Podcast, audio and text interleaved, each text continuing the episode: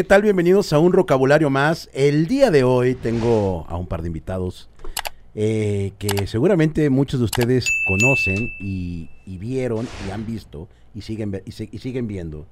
Eh, estamos platicando ahorita detrás de cámaras todas las peripecias que, que, no todas, ahorita nos van a contar más, pero un par de peripecias en donde lo que hacían en ese entonces en, en una escuela que ya hemos citado, mencionado varias veces en el podcast, llamada Fermata, eh, una escuela que fue un semillero importante en algún momento de las eh, estrellas, como le llaman, o músicos eh, bien hechos y bien formados de la industria.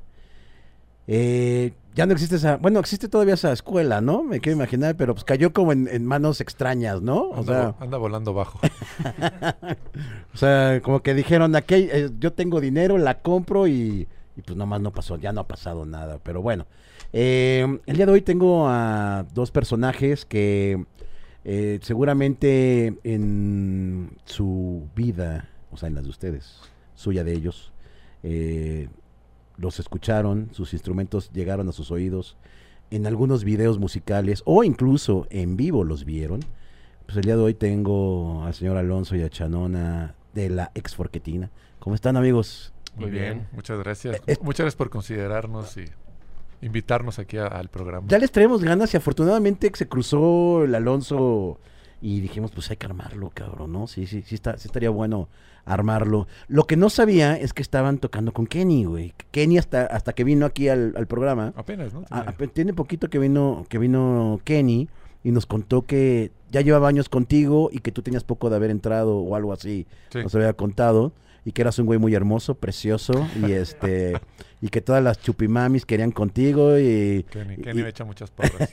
Te, ve- te- te vende como carne, güey, como Sí, un sé. filete ahí, güey. Ya sé, ya sé. ¿Cómo están amigos? Bien, contentos de estar aquí porque aparte hemos visto eh, la dinámica y, y se ve muy a gusto para venir y platicar contigo. El chismecito dice, ¿no? Por ahí. El, el chisme alimenta el alma. Chisme, El chis- cali- chisme caliente. El chisme caliente, chismecito rico, güey. Oigan, a ver, cuéntenme, güey. Se conocieron en, en Fermata, ¿no? ¿Y de qué manera? ¿Y de qué manera? Pero bueno, vamos un poquito antes de Fermata. Eh, me fu- me- se me fue un poco mi micro, ¿está bien? Bueno, gracias, señor. Eh, ¿De dónde eres, mi chano? A ver, cuéntame, güey. Yo soy de la, hermos- de la hermana república de Villaflores, Chiapas. Ah, Chiapaneco. Soy chiapaneco. Ah, órale, Sí, güey. digo, me, me- me vine a vivir a la Ciudad de México muy, Muy chico, morro. a los 10 años. Pero la verdad es que esos 10 años estando allá el ranchito, porque pues, me tocó esa etapa, eh, lo disfruté muchísimo y sí fue parte importante en, en cuestión de mi criterio, de mi visión de, de las cosas. ¿Por dónde sí, está Villaflores, güey? Cintalapa, por, o sea, Tuxtla, Cintalapa, Ujú. Villaflores, digamos que... ¿Hacia la costa? Hacia abajo, hacia... Es que, ¿Cómo es? ¿Qué, güey? Estoy eh, ubicándome. Yo no vivía allá. Hacia, hacia Tapachula, hacia Tapachula. Hacia Tapachula. Ok, ok, ok. Pero estaba queriendo, quería un término más profesional. Nor- noreste, una cosa así. No, no me noreste, acuerdo. no, sí, sí, sí. Oye, pero no, suroeste, más bien. Sureste, ¿no? perdón, Sí, sí. Oye, y este. Entonces te vienes a los 10 años para acá. ¿Y a qué colonia te fuiste a, a meter? A Tlalpan. A Tlalpan. Sí, mi mamá compró un departamento en Tlalpan. Vivía- vivíamos por este la WIC. ¿Conoces la Ah, WIC? claro, pues Al, hacia. al ladito hay unos edificios. RIS. Ah, claro, rojos, ¿no? Como, ro- no, Ajá, como de ladrillo. rojo, como- ladrillo, Ajá. rojo con blanco. Y ahí me ah, lo pasé. fíjate, yo te vi una novecita por ahí, fíjate. Ah, Órale. Buenos rumbos, ¿eh? Qué bueno. Sí, Pero sí, sí. Son chidas las morras de por allá. Sí, y aparte queda Cuernavaca en corto, En güey. corto la caseta, vámonos. No, y el, y el hotel, güey. El, el, el- Ah, el, el hotel el K- güey. el K20, ¿no? El K20 estaba muy en corto de ahí. Oye, ¿y tú, mi Alonso, de dónde? Yo de acá, de la Capirucha, de Tacubaya. Ah, Tacubaya, vaya, vaya. ¿De qué vaya. parte? ¿De Barrio Norte o de, de qué altura? No, no, justo eh, yo viví en la calle de Manuel Dublán, cerquita del mercado Cartagena. Ya sé dónde, güey. Pero huimos de ahí porque ya Barril, ¿no? Sí está... No, ya se puso. Cuando nos empezaron a asaltar, mi mamá dijo aquí ya está feo porque todo el mundo nos conocía. Hasta los maleantes nos conocían, no se metían con nosotros. Eh, Pero empezó la violencia y mi mamá dijo, vámonos. Y me fui al sur de la ciudad, ¿A qué parte? a Tizapán. A Tizapán, no a Tizapán. Tizapán, Tlalpan también. No, ahí por Avenida Toluca, por arribita de San Ángel. Ah, claro, es verdad, güey. Por, pues sí, pues, o sea, subes por, este, donde vive el Alex Lora, ¿no? Este, Exacto. ¿qué es Eso es este? Desierto de los Leones. Calzada Desierto de los Leones. Y adelantito sigue Avenida Toluca. Ah, mira. Ahí Jalapa, Jalapa, la Jalapa, calle sí. Jalapa. Ah, mira. Y casualmente yo viví por ahí también, fíjate. Ah, Ah, mira, nada más. Puro, puras. co- ¿Cómo nos co- topamos, coincidencias. Hombre. ¿Cómo nos topamos? No, yo vivía, ¿sabes dónde? En. Puta, güey, ya tiene muchos años. O sea, eh, Calzada Desierto de los Leones, llegabas a este de Tizapán y a la derecha subías ya como un, como un pueblito. Eh, que ese creo es el de, el de Tizapán, güey. No, es este Telpan. Tetelpan. Yo viví en Tetelpan. En la. Sí, pues muy cerca. En Tetelpan. Órale, qué cabrón. Oye, y. O sea, tú ya vivías en la parte chida, pues, ¿no? Eh, la, la que recién se había construido todavía, no tan en la mar te duele, pero sí. Pero... ah, o sea, tú eres del pueblito. Pues sí, siempre ha sido pueblo ahí, ¿no? Sí, Toda es- esa parte. Las así. subidas y las bajadas, ahí, Sí. las cañadas. Oye, ¿y, ¿y en qué momento la batería a ti dices, ah, se me antoja? Desde chavito, pero mis papás nunca quisieron porque... Por- Pues por dijeron, güey, este va a ser un- una amenaza en la casa. Pero yo escuchaba, este, Come and Feel the Noise y Van Halen y esas baterías así poderosas y Ajá. pues yo quería hacer Y algo. enormes, ¿no? Aparte. Enormes, güey. Ajá, ajá. Entonces, ¿qué hacía? Ponía cajas y con mis colores yo empezaba No, ¿cuántos años tenías ahí? Siete, ocho años, güey. Órale, güey. Y ya después, este, me dijeron, ah, ¿te gusta la música? Bueno, pues va, pero me compraron un tecladito, güey, que ahí lo tengo todavía. Un Casio. Y dijeron, así no va a hacer ruido el güey, ¿no? Y ya hasta los, hasta que entré a la prepa, a la gloriosa prepa 6, Ah, eres de las seis. Claro. Ah, mira. este, había una actividad de estética y era percusiones, pero pues no era percusiones, era batería. Ajá, ajá, ajá. Entonces ya llegué a la casa y dije, híjole, papá, pues es que necesito practicar, güey. Es Para la materia, Para la escuela. es materia para la escuela. Y ya ahí me compraron mi Es primera batería. obligatorio. Sea, eres de la prepa 6 entonces. ¿No se nota? Órale, No, sí, sí, En sí, el sí. ojo. De- de- decían, decían que este Pomo Chela te- No, ¿cómo, cómo, cómo- cuál era su cántico? Era este, con, con, con don, Yombina con Don y aspirina. Arriba la prepa de Corina. Oye, güey, ¿y tú, ¿y tú en qué escuela estuviste, Michano? Yo soy del Sur, Sur, Sur, CCH Sur. Ah, del CC Antro Sur, güey. Del Centro Sur. Órale, güey. Está buen ambiente ahí, sí, la verdad. Sí, sí, Puro maleante. Fresón, eh, digo. O sea, la prepa sí, sí es fresona, muy fresona. Ñoñona, podría llegarlo a catalogar. Sí, éramos, bien la, ñoñona. éramos la fresa 6, así nos Pe- decían. Ajá, fresa 6, pero en el CCH pues ya se cultivaban coquitos ahí en... Sí, la güey, la ley ¿no? del monte le decían, güey. Ahí en el- las canchas, en las canchas. En las famosas canchas, güey. Oye, tú estabas en el CCH y ahí ya tú ya también traías de de idea el instrumento o, o todavía no. Ya, ya tenía mi banda y todo. Ah, cabrón. Sí. o sea, tú ya en la prepa ya tenías banda. Ya, ya, ya tenía. Empecé una, con una banda con Toño Ajá. Urquiza, alias El Chango, que fue baterista, eh, baterista guitarrista riesgo de, de riesgo de contagio. contagio. Ah. Éramos vecinos. Y este, de hecho, muchas veces se lo he dicho, yo eh, lo quiero un chingo ese güey. Es- este parte muy importante y especial de mi vida, pues nos conocimos desde súper chavitos. Ajá. Y él fue el que un día me dijo, estamos haciendo una banda, este, ¿qué onda? Éntrale. Y pues ya sabes, entré como el típico bajista, güey. Nos hace falta un bajista. Sí, claro, claro, Ya claro. todo Sí, está sí, sí. siempre menos el, menos el bajo, güey. Pero tú ya tenías el bajo en las manos. No, lo eh, tocaba con una guitarra. Yo tenía guitarra. Ok. Y ok. entonces, este, pues hacía los bajos con, Con la guitarra. Hasta que ya después eh, me hice de, de un bajo, pero como un año después. ¿Cuál fue tu primer bajo? Fue un Ibáñez. Un Ibáñez. Un Ibáñez. Órale. No, pues sí, bien. Lo compré en el sindicato. Empezaste con un bajito chido, sí, güey, estaba bueno. ¿no? Activo. 1500 pesos me costó. En el sindicato. En el sindicato. Y digo, y para que en el sindicato te salga algo barato, es, fue un milagro, güey, ¿no? Sí, Porque ahí te lo venden todo Sí, no me fue tan mal, ¿eh? bien puteado y como nuevo, güey. años después me dijeron, sí corriste con suerte. ¿eh? Sí. Porque luego no, no, no salen tan buenos o, o tan baratos los, los instrumentos. Porque por lo general el, el bajista siempre empieza con un pinche bajo así espantoso, el sonatone, güey. Y esas madres horribles. Que digo, Que ni afinan, güey. sí, ¿no? Que es difícil de, de afinar, güey. O sea, no lo logras nunca. Todo duro. Tras- trastean durísimo, güey, Sí, ¿no? las cuerdas así. de- Pero eso sí es como violín como el de Paul McCartney, güey, ¿no? O sea, como bonito. arco. Visualmente bonito, Ah, sí, sí, pero, pero- suena espantoso, güey. Estoy incómodo. Oye, ¿cómo se llama esa banda? Profesor X. Ok. Tocábamos ahí. Tocábamos dos covers. Smells Like Teen Spirit. Ok. Este, Creep. Y cuatro, cinco originales. Órale. Y estuvo padre. Tocamos, con esa banda toqué en Rockstock. Órale. Tocamos en, en Alicia varias Ajá. veces. Y en varios bares por, por Tlalpan. Y en Pro- fiestas. Profesor X. Profesor X. ¿Por qué el nombre? Pues O tú llegaste y ya estaba Profesor No, X. le pusimos profesor el, el vocal Tom, que tenía su guitarra Terminator, con Ter- bocina incluida. Ah, sí. Neta, sí era Sí, la sí, peor guitarra que... Como la de los Simpsons, tal cual, güey. sí, bocina incluida y todo. Terminator, la, la marca. Él, este, pues era fan como de los cómics, así. y Usaba día- la Terminator Sí, tocando con en- ustedes. Ajá, en vivo. O sea, porque se podía conectar Ajá. pero tenía su bocinita incluida. Pero era la que sacaba para tocar. Qué chingón. ¿Y cómo sonaba? Horrible. Sí, no, sonaba pésimo. Pero pues tenía, yo tenía ahí, iba a cumplir 15 años. Estás chavillo, güey. sí. Y ya, pues la primera tocada fue en un bar que se llamaba La Faena ahí por, Claro, por la güey. casa. Ah, la faena, no, no la faena del centro, güey. No, la, no, no, la- no, ahí- Ah, un bar ahí por... un bar por insurgente. Era el bar de los de la WIC, güey. Sí. la faena, güey. Y, eh, Chelería. Sí. Sí. como cantinesco el asunto. De viernes por la tarde, güey. Ajá, así. Ya.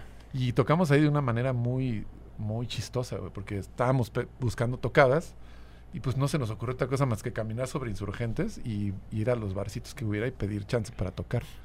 Entonces llegamos a la faena y encontramos a un güey pedísimo y le, le dijimos, no, pues ¿qué queremos tocar? Y el güey, ah, sí, a huevo, aquí van a tocar el próximo viernes, que no sé qué. Y resultó que era el hijo del dueño, que estaba pedísimo y nos dio chance de tocar y nos pagó 150 pesos a cada uno. Uf. Y en ese entonces, con esos 150 pesos, me acuerdo que me compré unos tenis Puma. 150, Con 150 güey. pesos. Guau, Unos. Puma me compré con mi primer show. Órale, no, Mira, no, güey. O sea, y Ahí dije, sí se puede vivir de esto, Bajo güey. Ibáñez. Quiero, quiero tocar, voy a caminar por insurgentes. Y un biche borracho me dijo, sí, aquí toquen. Fue lo más. Esa historia es la más, 150 más cagada que hemos Y unos tenis Puma, güey. No, súper bien, güey. Ya sabes, llenamos el bar con la familia. Y Sí, claro. El güey estaba fascinado. Pintaba prometedor el futuro, güey. Pintaba. y- bueno, Empezó muy bien, Un güey. chispazo.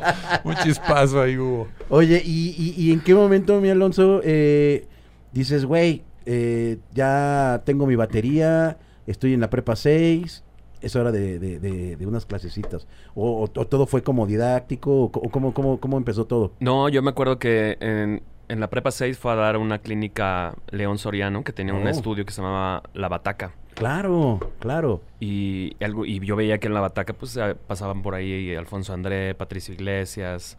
¿Dónde estaba la bataca? ¿Estaba en En- Copilco? o no? en- en Miguel Ángel de Quevedo. Sí, es cierto, güey. Entonces fueron a dar una clínica y dije yo, pues yo me tengo que inscribir a esa escuela. Y ahí realmente fue donde recibí mi primera instrucción musical, porque en la prepa 6 era de, este, pa, pa, pa, pa, y así fueron seis meses. Como banda de guerra, güey. Sí, ¿no? bueno, horrible. Entonces ya me metí a la bataca y de ahí empecé a moverme muchísimo más en la batería. O sea, realmente ahí fue donde aprendí a tocar batería. Más la intuición, intuición que ya traía de sacar rolitas y todo El, eso. ta- el talento, el El ta- talento, el que ya, talento. que ya traía. ¿Quién es León Soriano, güey? León Soriano fue baterista en algún... Estuvo como mucho en el... También metido ahí como en el rock mexicano. Tenía una banda que se llamaba Tita Fue. Ajá. Pero siempre se dedicó como más a la escuela y, y ahorita está en cuestiones de micrófonos y todo eso. Órale. Me suena mucho el nombre. Oye, entonces entras a la bataca, te dan tus clasecitas, ¿y cómo das el brinco a, pues, a la escuela que costaba? O sea, yo me acuerdo en mis tiempos que cuando yo quería entrar a Fermata, güey, mi mamá me dijo, güey, te, te voy a pagar una universidad, cabrón, casi, casi. Sí estaba y, cara. y seguramente vas a acabar de vago como lo ha sido todo el puto tiempo, güey, ¿no? Entonces, eh, ¿cómo, cómo, cómo das ese brinquillo para decir, bueno, ya Fermata, a ver qué pasa? Porque fuiste de las primeras generaciones, me quiero imaginar. Fui, sí, fui como... Pues yo creo que haber sido como la quinta, Ina- sexta generación. ¿no? Tú la escuela. ¿o qué? No, no, espérate. Todavía hubo más viejos que nosotros. No, lo que pasa es que mis papás me dijeron, ¿no? ¿Qué quieres estudiar música? Va, pero en forma. Entonces yo entré a la Nacional de Música, Ok. que estaba trasito de la Prepa 6. Ahí hice todo el propedéutico y En cuando... En Jicotencal. Ujú. Que ahora ya es este, facultad. Antes era escuela, ahora ya es Ok. facultad. Y ahí me metí, ahí estuve propedéutico, hice el- el- la licenciatura, pero viene la huelga del 2000. Ya. Entonces dije, bueno, pues un mes. Ah, igual. Cuando me pasaron cuatro meses, me dijo, esto va para largo. Y un amigo, Poncho, que yo tocaba con él, teníamos una banda que se llamaba Move Jalea, que era como medio funky, pues, jalea. me dijo, güey, vente para acá para Fermata. Porque eso va para largo. Y dije, bueno, pues va. Mis papás me dijeron, va, estaba muy cerca de la casa. Ok. Y ahí entré, hasta ese momento entré a Fermata. Pero yo estaba, eh, eh, bueno, obviamente estaba estudiando batería, pero también estaba en educación clásica. Ok. Y estaba chido, se complementaba chido. Siempre me gustó eso, ¿no? Oye, de la, de la nacional, eh, ahorita platicando igual, tras bambalinas, eh, pues no sabía que tocabas con una banda bien fonquera, poderosa. Eh, me imagino que ya en ese tiempo ya estaba como un poco la ondita de, de tocar juntos y de ensayar, de llamada, ¿cómo se llamaba? Pulpo. Y que hacía pulpo. Pulpo, justo cuando estaba en la Nacional, entré a Pulpo porque el bajista estudiaba conmigo en la Nacional. El cabeza le decían. Cabeza. Y este, entré a Pulpo, pero aparte entré, Hernán Hedge había grabado el disco. Hernán, así, Hernán Hedge, baterista Sí, sí, todo, tremendo. todo, todo perfecto. De, sí, sí. Entonces dije, güey, para mí es un reto. Dije, va. A ver, entro. pero, a ver, ¿el disco de quién? De pulpo. ¿Hernán Hedge grabó todo el disco de Pulpo? Órale. Él fue el baterista y tocó en vivo varios rato con ellos. Ok, órale, órale. Y después de eso, Cabeza me dijo, oye, necesitamos baterista, ya Hernán ya se va a salir, éntrale. Y así entré a Pulpo. Pero Pulpo a mí me sirvió muchísimo, porque era una banda complicada, o sea, no era así de, vamos a tocar ahí Roxito ya. rockcito, ¿no? Era grubearle y era Sí, meterle sí. bien. Sí, era, era funk rock ahí, ¿no? Muy, muy, Muy, muy, muy al estilo... Peppers, muy Pe- Peppers. muy Peppers, muy Rage, en esa onda- en esa Pero onda. con su onda también, pues muy mexa, ¿no? Que eso Sí. era lo chido también, o sea, estaba tropicalizado bonito. Sí, sí, Hernán. Hedge, igual para los que no topen nombres, pues muchos años fue baterista de Eli Guerra. De Eli Guerra, Un argentino mercenario de la batería. enorme el güey, chonchote. Lo conocí casi llegando cuando ese güey llegó a México. Lo conocí luego, luego y, y hasta la... Bueno, ahorita ya se regresó a Argentina, pero llevamos buena relación. Pero sí, él fue el que me dijo, órale, vas a pulpo. Y así hago esto. Y yo así como, Observa, observa. ok, Oye, está fácil. está Sí, fácil. o sea, Tan corto. Facilito. O- Oye, entonces entras a Fermata y. ¿Y en qué, ya que te enfrentas, güey? O sea, empiezas a ver como que hay nivel o dices. "Ah, ah". No, fíjate que en esa generación había buen nivel, pero también había mucho bluff. Demasiado. competitividad. Yo, yo creo que. A ver, no me van a dejar mentir, güey. Igual va a hablar mucho el envidioso que existe dentro de mí por no haber estudiado ahí, güey, ¿no? Pero yo creo que un 60, 70 sí era bluff, güey, ¿no? Y el 30 era. O sea, yo me acuerdo de haber visto, no sé, güey, un güey cabrón, no sé, voy a poner a. Alexis Chacón, cabrón, ¿no? Eh, Alexis, bajista, güey, ¿no? De la comuna. O sea, güey, yo desde que tengo uso de razón, el güey toca el pinche bajo brutal, cabrón, ¿no? Bonito. Chamín, por ejemplo, ¿no? Chamín, que también se me hace un güey con mucho groove. Entonces creo que el bluff ahí en Fermata ayudaba también, porque todos esos güeyes ahorita están en la, la industria, güey. Sí. o sea, igual no tocando, pero sí están ahí firmándole contratos a los músicos, güey, ¿no? Eh, Tú cuando empiezas a, a- a- ver este pedo de, ay, güey, si hay, si hay como nivel, ahí es cuando dices, me voy a poner chingón, eh, o, o te gusta cotorrear más por ahí adentro. No, yo en esa época estaba de- así estudiando ocho de hora- horas diarias Órale. encerrado. Este, como tenía dos escuelas, ¿no? Tenía que estar eh, ahí campechaneándome entre las dos, tenía dos proyectos, entonces yo ahí me dedicaba a estudiar y no, y no tanto a hablar. Yo también sabía que había muchísimos que tocaban mejor que yo, pero no me fijaba en eso, no quería como, ah, tengo que ser como él, aunque sí te entraba esa onda como de, híjole, yo no soy tan bueno. Yo decía, no, yo voy a hacer lo que, lo que sé hacer y por donde sé hacerlo. Porque si me ponía a competir, pues no iba a lograr nada. Y justamente traté como decir, ah, bueno, cuando es- alguien escuche, te digan, ah, ese es Alonso. Claro. Y es, fue por lo que yo intenté, ¿no? Claro. Irme, porque yo venía de escuchar a Alfonso, a Patricio, al Bola Domene, Pues puro batacazo, güey. puros güeyes que cierran los ojos y dices, ese es Patricio, ese es Alfonso. sí, sí. Y esa era mi influencia. No, era, no era tanto el de, ¿qué onda? Vamos a hacer unos, unos fields, ¿no? Unos chops. ¿no? A mí no me interesaba Es mucho para eso. Beatles, ¿no? Y quién sabe Vamos a- pronunciarlo. oye. ¿qué, qué, qué doble pedal, cuatro bombos, ¿no? Fantasma redoble. Muchas mamadas luego, güey. Fantasma redoble. ¿Sí existe esa madre, el fantasma redoble? No, se llaman Ghost Notes. Ah, ok, ok, ok. pero es por ahí, pero me da risa porque sí, son notas fantasma. y todo ese Ok. rollo. También no- nota muerta, nota muerta. Ah, una, una nota muerta, güey. Oye, y, y, y sí es cierto que, el- que la batería tiene un. Este, no un do re mi, pero sí tiene como. Sí, claro. ¿Sí? O sea- Ah, un- un- o sea, el, el- el- el bombo, ¿qué es, güey? ¿Qué No. nota sería? No, lo que pasa es que usamos el, el pentagrama, pero le quitamos la, la llave de sol y la de fa Ok. y ponemos ajá. dos líneas. Y entonces eso quiere decir que el, el pentagrama se convierte en este mapa rítmico. O sea, va a ser. eh, no va a tener tono. Ok. Es más visual. Entonces el bombo está en la primera línea, la tarola está en el tercer espacio, los contratiempos se escriben con una X en la última línea. Ok, ajá. Y entonces así vas leyendo. Wow. Realmente la, es- la vieja escuela sí afinaba. Pero ahorita ya no lo afinas. O sea, si quieres afinar una batería, lo más fácil es hacer del tom más grave al más agudo. Tocas la cucaracha. Ta, ta, ta, ta, ta, ta, ta, ta, ta, ta. Esa es una afinación, eh, digamos, base de la batería. Porque Órale. no vas a sacar ahí de... Sí, sí, sí, claro, claro, claro. Ahora, el, el teléfono, güey, ¿no? Que también, tú, tú, tú no, eh, este, con el teléfono, ¿nunca afinaste? Con el- no, no me tocó con el teléfono, no. No, con el- Porque había banda, ¿no? Que según con el teléfono acá no le No, sí, acá. ajá, sí se puede, pero no, no me tocó. Bueno, ya no lo intenté. Pero quedaba pero sí bajito, sí ¿no? sé. Quedaba bajito el tono, ¿no? No nunca lo intenté, a, cuatro- nunca lo a intenté. 440. Qué cagado, güey. Oye, mi Chano, ¿y tú? ¿Cómo, cómo entras a, a- a Fermata, güey? Pues eh, buscando escuelas porque mi mamá ya no creía en mí. no, es una realidad. No, o sea, llegó un momento en el que eché mucho relajo en la prepa y este, o sea, sí tenía mi banda, tocaba, pero pues no, no perfilaba para que lo formalizara o, o- o no, no veía a mi mamá en mí ese como, no, pues sí se quiere dedicar a eso y, y le va a rascar para Ajá. ya vivir de, de la música, era mo- pues, mucho relajo. Hasta que este, pues ya me sentenció y le dije, no, es que neta sí quiero estudiar música, si es en serio. No, pues quiero ver reacción. Entonces me puse a buscar escuelas. Me acuerdo que iba, me- me- iba fui al CIEM, fui, este, fui a la UNAM, fui a Fermata, fui a varias, al- a, Gemartel. Y, este, y Fermata fue la que me enganchó con el programa, fui a ver las instalaciones, me gustó. Y pues básicamente me quedé por lo que leí en el, en el folleto, por lo que me dijo el- la persona de recepción. Y ya fui a ver y pues sí, fue, Oye, ¿para entrarte necesitabas un examen o algo? o- No, ya no. Me dijeron, después platicando con banda de otra generación, me decían que antes sí, te, te, te, te pedían un propedéutico. De, de la vara nos dijo. Pero no, a mí me tocó inscríbete Y ya directo. y directo.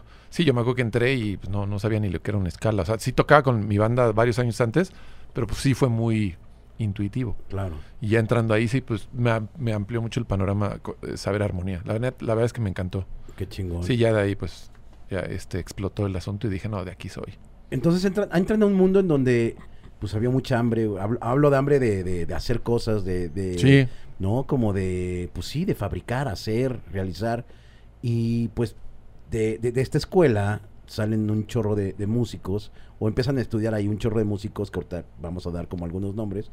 Pero ustedes de repente empiezan a sonar por una persona, ¿no? Por Natalia.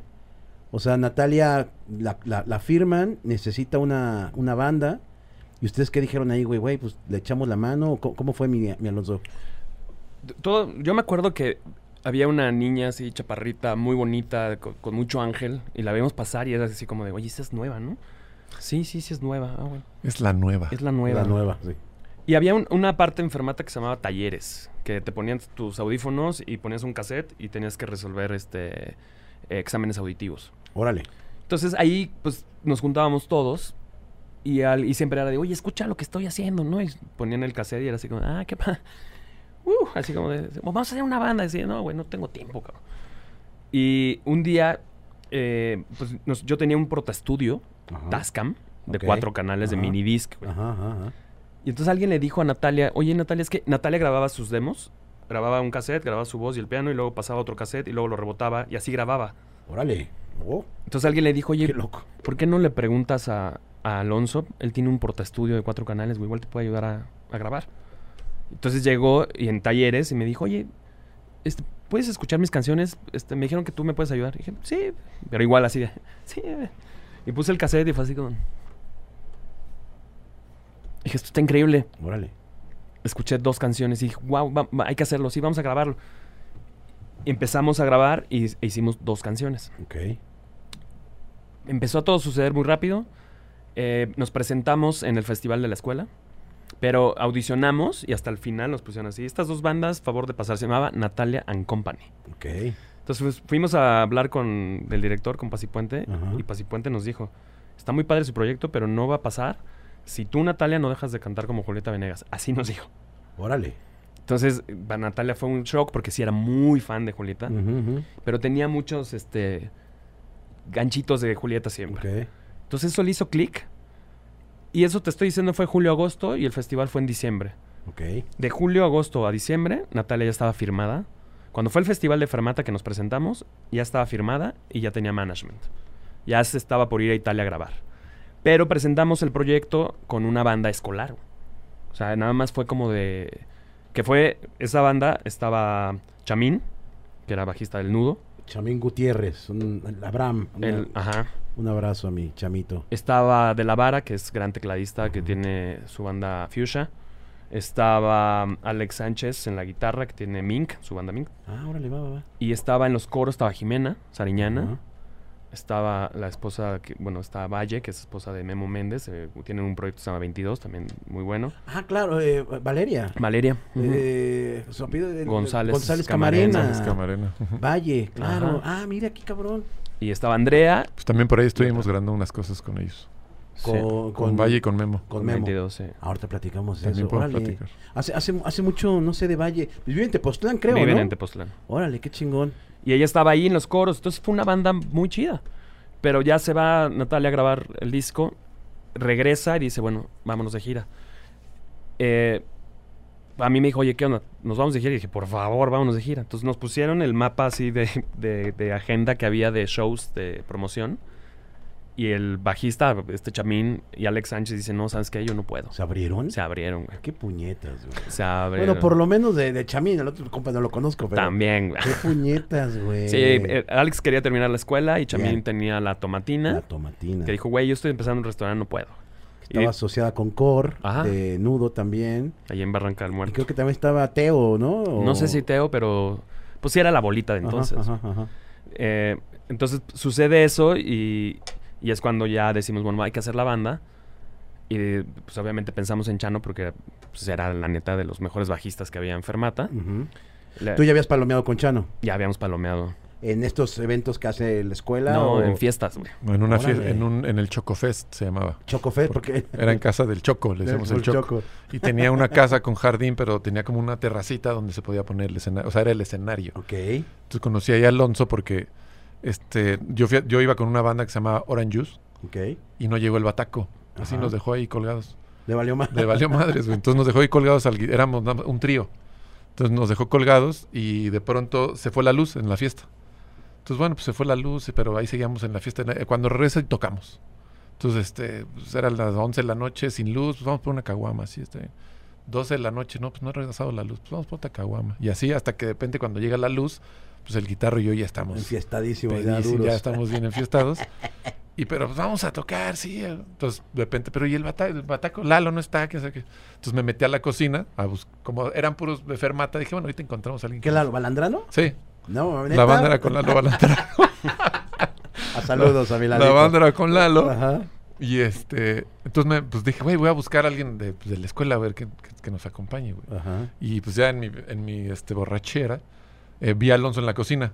Le digo, Alonso, acompáñanos eh, a Tori y a mí, vamos a tocar unas rolas, una bossa nova y un funk. ¿Tori? ¿O, to- ¿Tori guitar- es guitarrista? Tori Catl. Sí, sí, sí, Héctor Cardoso. Sí, No mames, órale, güey. sí, o sea, sí, la sí, banda sí, era sí. Héctor, Lalo y yo.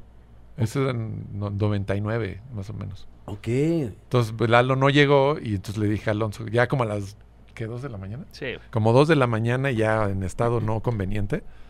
Le dije, acompáñanos, mira, va a ser un bossa nova y vamos a hacer un funk y no sé qué. Según nosotros, con el Real Book enfrente.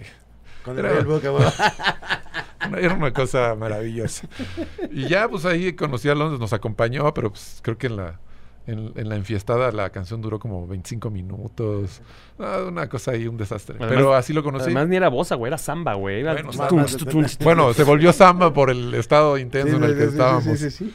Y ahí conocí a Alonso. Oye, güey, qué ching... O sea, sí conozco a dos de tus exintegrantes, cabrón. Qué Tuve chingón, una banda güey. con ellos en el 99 que se llamaba Orange Juice. Y Orange pues Juice. era una época donde según... Porque justo cuando- ahorita que hablas lo de Fermata, del ambiente, nos tocó como un ambiente un poco competitivo, donde se respiraba esta onda como que si querías tocar cabrón tenías que tocar jazz. Claro, claro. Me tocó como ese momento de, no, es que si, si quieres tocar cabrón, quieres tocar jazz. Te- Claro. Debes tocar jazz. Y me clavé. Que muy, muy, muy raro que me haya clavado en eso porque yo venía de tocar Funk, Chili ¿no? Peppers todo el tiempo, ¿no? Mi onda era, los Peppers era mi, mi máximo, ¿no? Entonces no sé por qué como que me clavé, hice el crossover a, no, sí, sí, pues es que jazz. Pero bueno, fue un, un, este, una ilusión. Oye, qué Fue una ilusión. Entonces ustedes ya, ya, ya, ya, ya habían probado sus dulces mieles cada uno. De, ah, güey, este güey es buen bataco, este güey es buen bajero. Ya, Ya nos, habíamos ya nos- dado nuestros besos. ya nos ¿eh? traíamos Ya, ya ganas. traían ganas, ya, ya, ya el saliveo ya, ya, ya, ya estaba muy intenso, muy ácido el pH, güey. Y este, Muy Chamín. acid, muy acid jazz. Nah,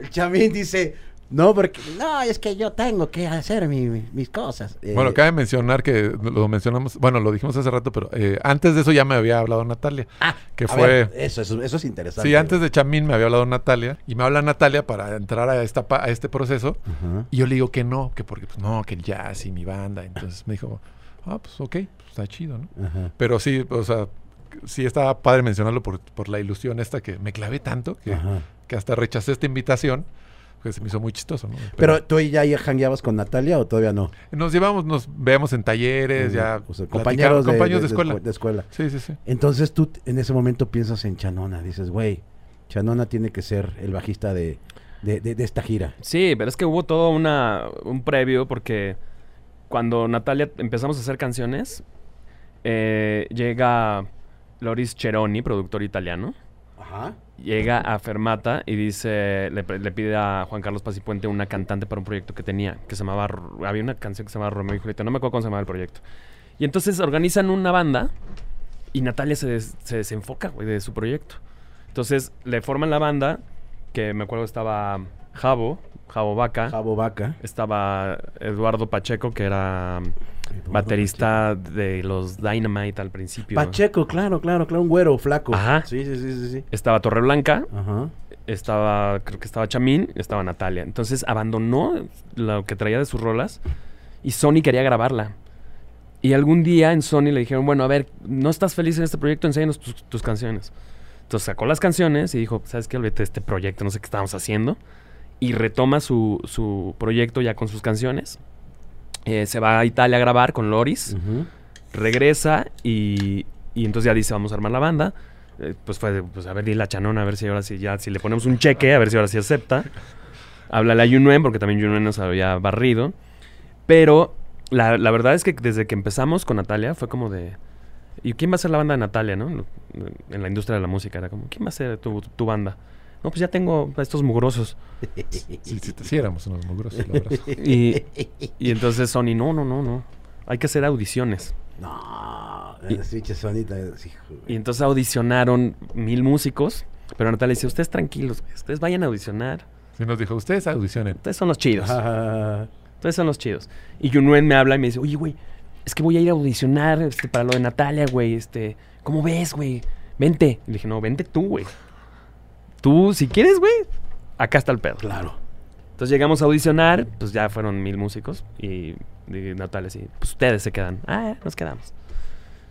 Y así empezó ya a trabajar el proyecto. Este, Natalia no quería como muchas versiones de las que había trabajado en el estudio, entonces trabajamos en nuevas versiones para en vivo. Y empezamos a tocar, güey. Una de las primeras tocadas fue en la tomatina, güey. De hecho, la primera la tocada. primera. La primera tocada de- de ustedes fue en La Tomatina. La Tomatina era un restaurante, contexto, eh, era un restaurante sobre mm, Barranca del Muerto. Barranca del Muerto. eh, era un restaurante pues, que, que era italiano. Intento era- italiano, español, algo así, ¿no? Ajá, o sea, y, y me, me acuerdo que había fotos de Teo y de varios como como de, de- de, mm, como con raquetas ahí, un lugar raro, Sí. pero se hacían tocadas, güey. Sí. Había, había to- no había escenario, no había nada, era al ras de piso, piso. Y, y- y a darle. Y duró poco el lugar, pero pues era un, un forito de músicos para músicos y se ponía cotorro ahí, güey. Agradable. agradable, había Sí. chelita rica y se ponía cotorro. En, en este momento es cuando ya te marca a ti en la madrugada. Sí, un día, di- este, la verdad es que ahí, ahí es donde sí dije, no, el destino sí existe. No. Neta. Entro, a mi casa un día, una en la mañana, y suena el teléfono justo cuando entro. Y era, era Natalia. O sea, ¿tú vienes de la fiesta o de ensayar o de qué? No me acuerdo dónde venía, pero sí venía ya con este, una chela encima.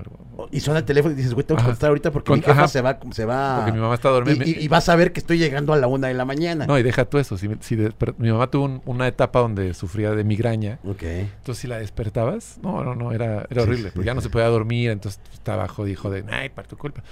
Entonces, este, dije, no, antes de que se despierte, entonces corrí, contesté el teléfono y era Natalia. Y ya me, me reinvita. Y yo justo ya estaba bajando del trip del jazz. O sea, me estaba dando cuenta que era una mentira. Un engaño. un eh. engaño. Y este, le dije, no, pues sí voy. Pero la verdad es que yo no sabía los planes de Natalia. O sea, yo me enteré ya estando en los ensayos que, ah, que firmó y que habían todo lo que se había hecho. Yo acepté nada más porque dije, no, pues sí, va, va, que va. Sí, para que, o sea, fue desinteresadamente. Sí, sí, Fíjate que, que- que la, que la- con la banda con la que he platicado acerca de Natalia, güey, todo el mundo coincide, bueno, con- no todo el mundo, sino la gente con la que platico, pues coincide, algo que tú dijiste ahorita, güey. Escuchó su rol, escuché sus rolas y dije, está cabrón. güey. O sea, Natalia sí tenía desde siempre ese toque, cabrón, ¿no? O sea, Sí. como que Tiene. fue un fen bueno, sí, tiene, tiene. O- Hablo en ese momento porque fue como un fenómeno, güey, ¿no? O sea, fue la primer morra este que tuvo ese mainstream durísimo, güey. Y, y- y- y deja que tenga un mainstream duro. O sea, el, talento que tiene, güey, ¿no? Tenía también en ese momento de chavita, de, de, de grande ya. pues, es, Ya es, en- una señora. es un- una señora que adora la Pachamama ya, Sí, güey, ya- ¿no? ya- Ya, ya es más hippie, ¿no? Ahorita su onda, güey, no más, le, le- más cantar este... Pues canta, canta como pedos ya más mexas, ¿no? Como Ya más folclore. más Sí, folclore. folclore, Le llaman folclore. Pues encontró ahí el camino Ahí está, correcto. pues, está tu madre, pues está medio vacío y está chido que ella esté, esté en, en ese momento. ella y Lila Downs. Ajá, claro, y No, Lila es como Downs, esa onda. claro.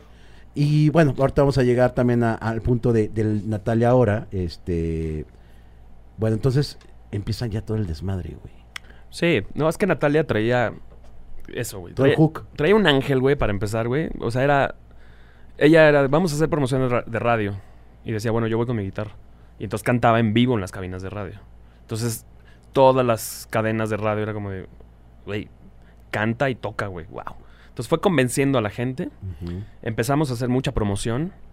Pero nosotros éramos amigos de la, de la escuela. Siempre fuimos amigos. Y desde el momento, desde el día uno que estuvimos con Natalia La Forquetina, empezamos a trabajar. Bueno, no era Natalia La Forquetina, era Natalia La Forcade. Empezamos a trabajar durísimo. Muchas veces sin cobrar. No, pues veníamos de la escuela, veníamos con todos estos ideales de música, ¿no? Hay que hacer las cosas lo mejor posible. Nuestra oportunidad, nuestra ¿no? oportunidad. Entonces, pues sí, empezamos a trabajar, ensay- ensayábamos como locos, nos clavamos en todos los detallitos, ¿no? Ya sabes, la armonía, a ver, vamos a ver qué está pasando. No éramos unos clavados, la Pero, verdad. pero ahí ustedes todavía eran los músicos eh, invitados, güey, ¿no? La, Sí. la banda de era la banda soporte, de... Na- la era, banda- ajá, era Nata- Natalia Na- Lafourcade. Tal cual. era la banda. Pero ustedes se comían también mucho de lo que no les tuvo que haber correspondido, ¿no? Ejemplo, Muchísimo. ensayos, güey, por lo general los ensayos de los músicos de soporte, pues te pagan el ensayo. Igual no te lo pagan al 100, pero te lo pagan un cincuentita o, ¿no? No, y, o si van a hacer tocadas de Promo. de promo, pues se le paga también al músico. Me imagino que igual no les pagaban ustedes. Ese es- no, empezamos a funcionar como grupo. Como O sea, internamente funcionamos como grupo, porque también la promoción la hacíamos juntos. Entonces había, había veces que íbamos a, a programas de tele y pues, nos acababan entrevistando, ¿no? O sea, también como sentimos que el- pues, la magia o la, la complicidad estaba tan marcada que de pronto íbamos a programas y acababan diciendo, bueno, ¿y ustedes qué? ¿No? Pues se ven ahí que están como todos juntos, buena onda. ¿Y a ustedes nunca les hizo ruido? No, No. no, no, para nosotros era normal. De- pues, de- para nosotros era, ok, estamos en el proyecto, es lo que necesita el proyecto, pues hay que hacerlo, ¿no? Y nunca pensábamos en cobrar un, un programa de tele o cobrar un ensayo. O sea, te digo... O cobrar por hacer música, güey. Sí, o cobrar por Claro, hacer... claro, te digo, yo tenía claro. 21 años, ¿no? Entonces era como sal- recién salido de la escuela. Para mí era, esto es lo que se necesita hacer, pues es música. Hay que ensayar, hay que mejorar las rolas, hacer arreglos, hay que hacerle la promoción que se necesite. Pues nos dejamos ir, ¿no? Y el disco fue un vergazo, güey. ¿No? O sea, un vergazote.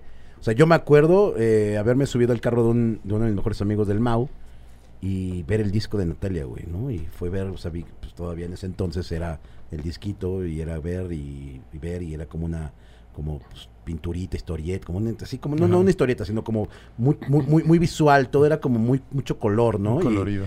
y este y empiezan a sonar los sencillos que fueron un madrazo que hasta la fecha siguen siendo un madrazo. Pero ustedes en qué momento a ver, más bien les quiero hacer una pregunta y creo que están bien honestos. ¿Perdieron el piso ustedes también un poquillo o, o no? La neta, o sea que, que, que se mamonearan o, o Mm. como que de repente ah, o rockstarearan. Internamente. Internamente sí se nos un poco el- el- las cabras. ok. ¿No? Como por esta. eh, Como nos involucramos tanto, ¿no? Sí había momentos en que pues ya todos opinábamos, a veces no nos poníamos bien de acuerdo. Y en ese momento sí perdíamos un poco el piso porque era como pelearse de una manera o discutir de una manera que no era conveniente, ¿no? Claro.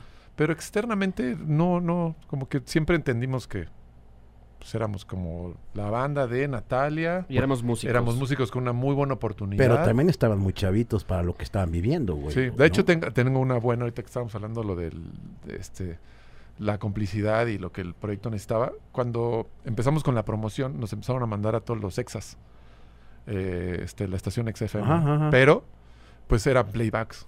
Entonces traíamos Mm. tanto esta onda de la música que era, ¿cómo vamos a hacer playback? Manches. ¿no? Entonces, no, queremos tocar en vivo. Y nos decía la disquera, pues si quieren tocar en vivo, pues háganle como puedan, porque nosotros no los vamos a apoyar. Entonces nos juntamos con los de Genitalica, que también los Ah. mandaban a los conciertos EXA y andaban en el mismo trip. Y entre los dos, las dos bandas y un staff, pues cargábamos todo. Porque ir a un EXA, no, llévate tu bajo y ya no estés molestando. Y nosotros llevamos amplis, bajos, equipo para tocar en vivo. Entonces entre los entre las dos bandas hicimos ahí este mancuerna para poder estar tocando en vivo en los festivales EXA. Sí, Vale, qué chido. O sea, la que también entendimos que no era no, no era muy redituable porque como no está el equipo bien, luego no sonaba hasta- Sonaba medio feíto, sonaba claro. medio la, claro. la disquera pagó un staff a Genitalica y un staff a nosotros. Y obviamente, bueno, nuestros vuelos y todo ese rollo. Pero cuando llegábamos al, al destino, pues era Genitalica y nosotros así cargando cada uno cosas de los dos. Y así sonábamos, pero los exas empezaron a dar cuenta de eso. Entonces, cada vez que íbamos a un exa, los de producción, que hasta ahora son nuestros amigos, decían, ya estamos listos para que suenen, ¿eh? Órale. Y nos apoyaron muchísimo para eso. Y eso les gustaba muchísimo. Pero sí, nos- la disquera nos empezó a dar una iguala mensual por hacer promoción. Ok, ok. Una nada, así nada. Pero realmente lo, lo que pasa es que Natalia había creado... O sea, Natalia traía, eh, cuando grabó en Italia, traía un tenedorcito aquí porque le encantaban los tenedores. O sea, ella se, se- se robaba tenedores de los restaurantes y los coleccionaba, güey. Qué cagado. Entonces, al lugar donde iba, se los robaba. y ella traía así un tenedor. Y entonces en Italia le decían, este, forqueta, ¿no? Porque forqueta es tenedor en italiano. Ah. Pero como está chiquita, entonces le empezaron a decir forquetina. Entonces era como forquetina y, y traía... Ella inventó un personaje que se llamaba Forquetina, que de hecho viene en la portada del disco. Claro. Era como un, Un ente, un una- ente raro, una muñeca. Muñequita, ajá. Pues era como una Natalia chiquita, medio como bizarra, ¿no? Como Ajá, Superman ajá. bizarro. Como su alter ego. Ajá, Sí, sí, sí. Y entonces dice, quiero hacer algo con este nombre, Forquetina. Entonces ella quería hacer como Yamiroquai, que la banda se llamara Forquetina. Ok. Pero pues no, disquera no, Natalia Forcade. Y entonces quedó eso de Forquetina ahí mucho tiempo. Entonces Natalia, dijo, yo no quiero que sean mis músicos, mi banda, yo quiero que sean ustedes, tengan nombre. Entonces fue de, ¿y por qué no le ponemos Forquetina? Ah, va. Entonces era, empezó a ser como de, bueno, viene Natalia Forcade acompañada de su banda, La Forquetina. Pero fue un pedo siempre, porque era La Forquetina, ah, La Forcade de La Porque, Forquetina. ajá, claro, a mí, a mí me hubiera... Sí, claro, yo pensé que era por el apellido, no por... No. Ah, Era Entonces por el por esto. tenedor que es, en Italia es la forquet, forquet- Forqueta, forqueta. y está chiquita, entonces le dijeron Forquetina, y de ahí nació Forquetina, güey. Entonces Oye, dijo, ustedes van a ser La Forquetina.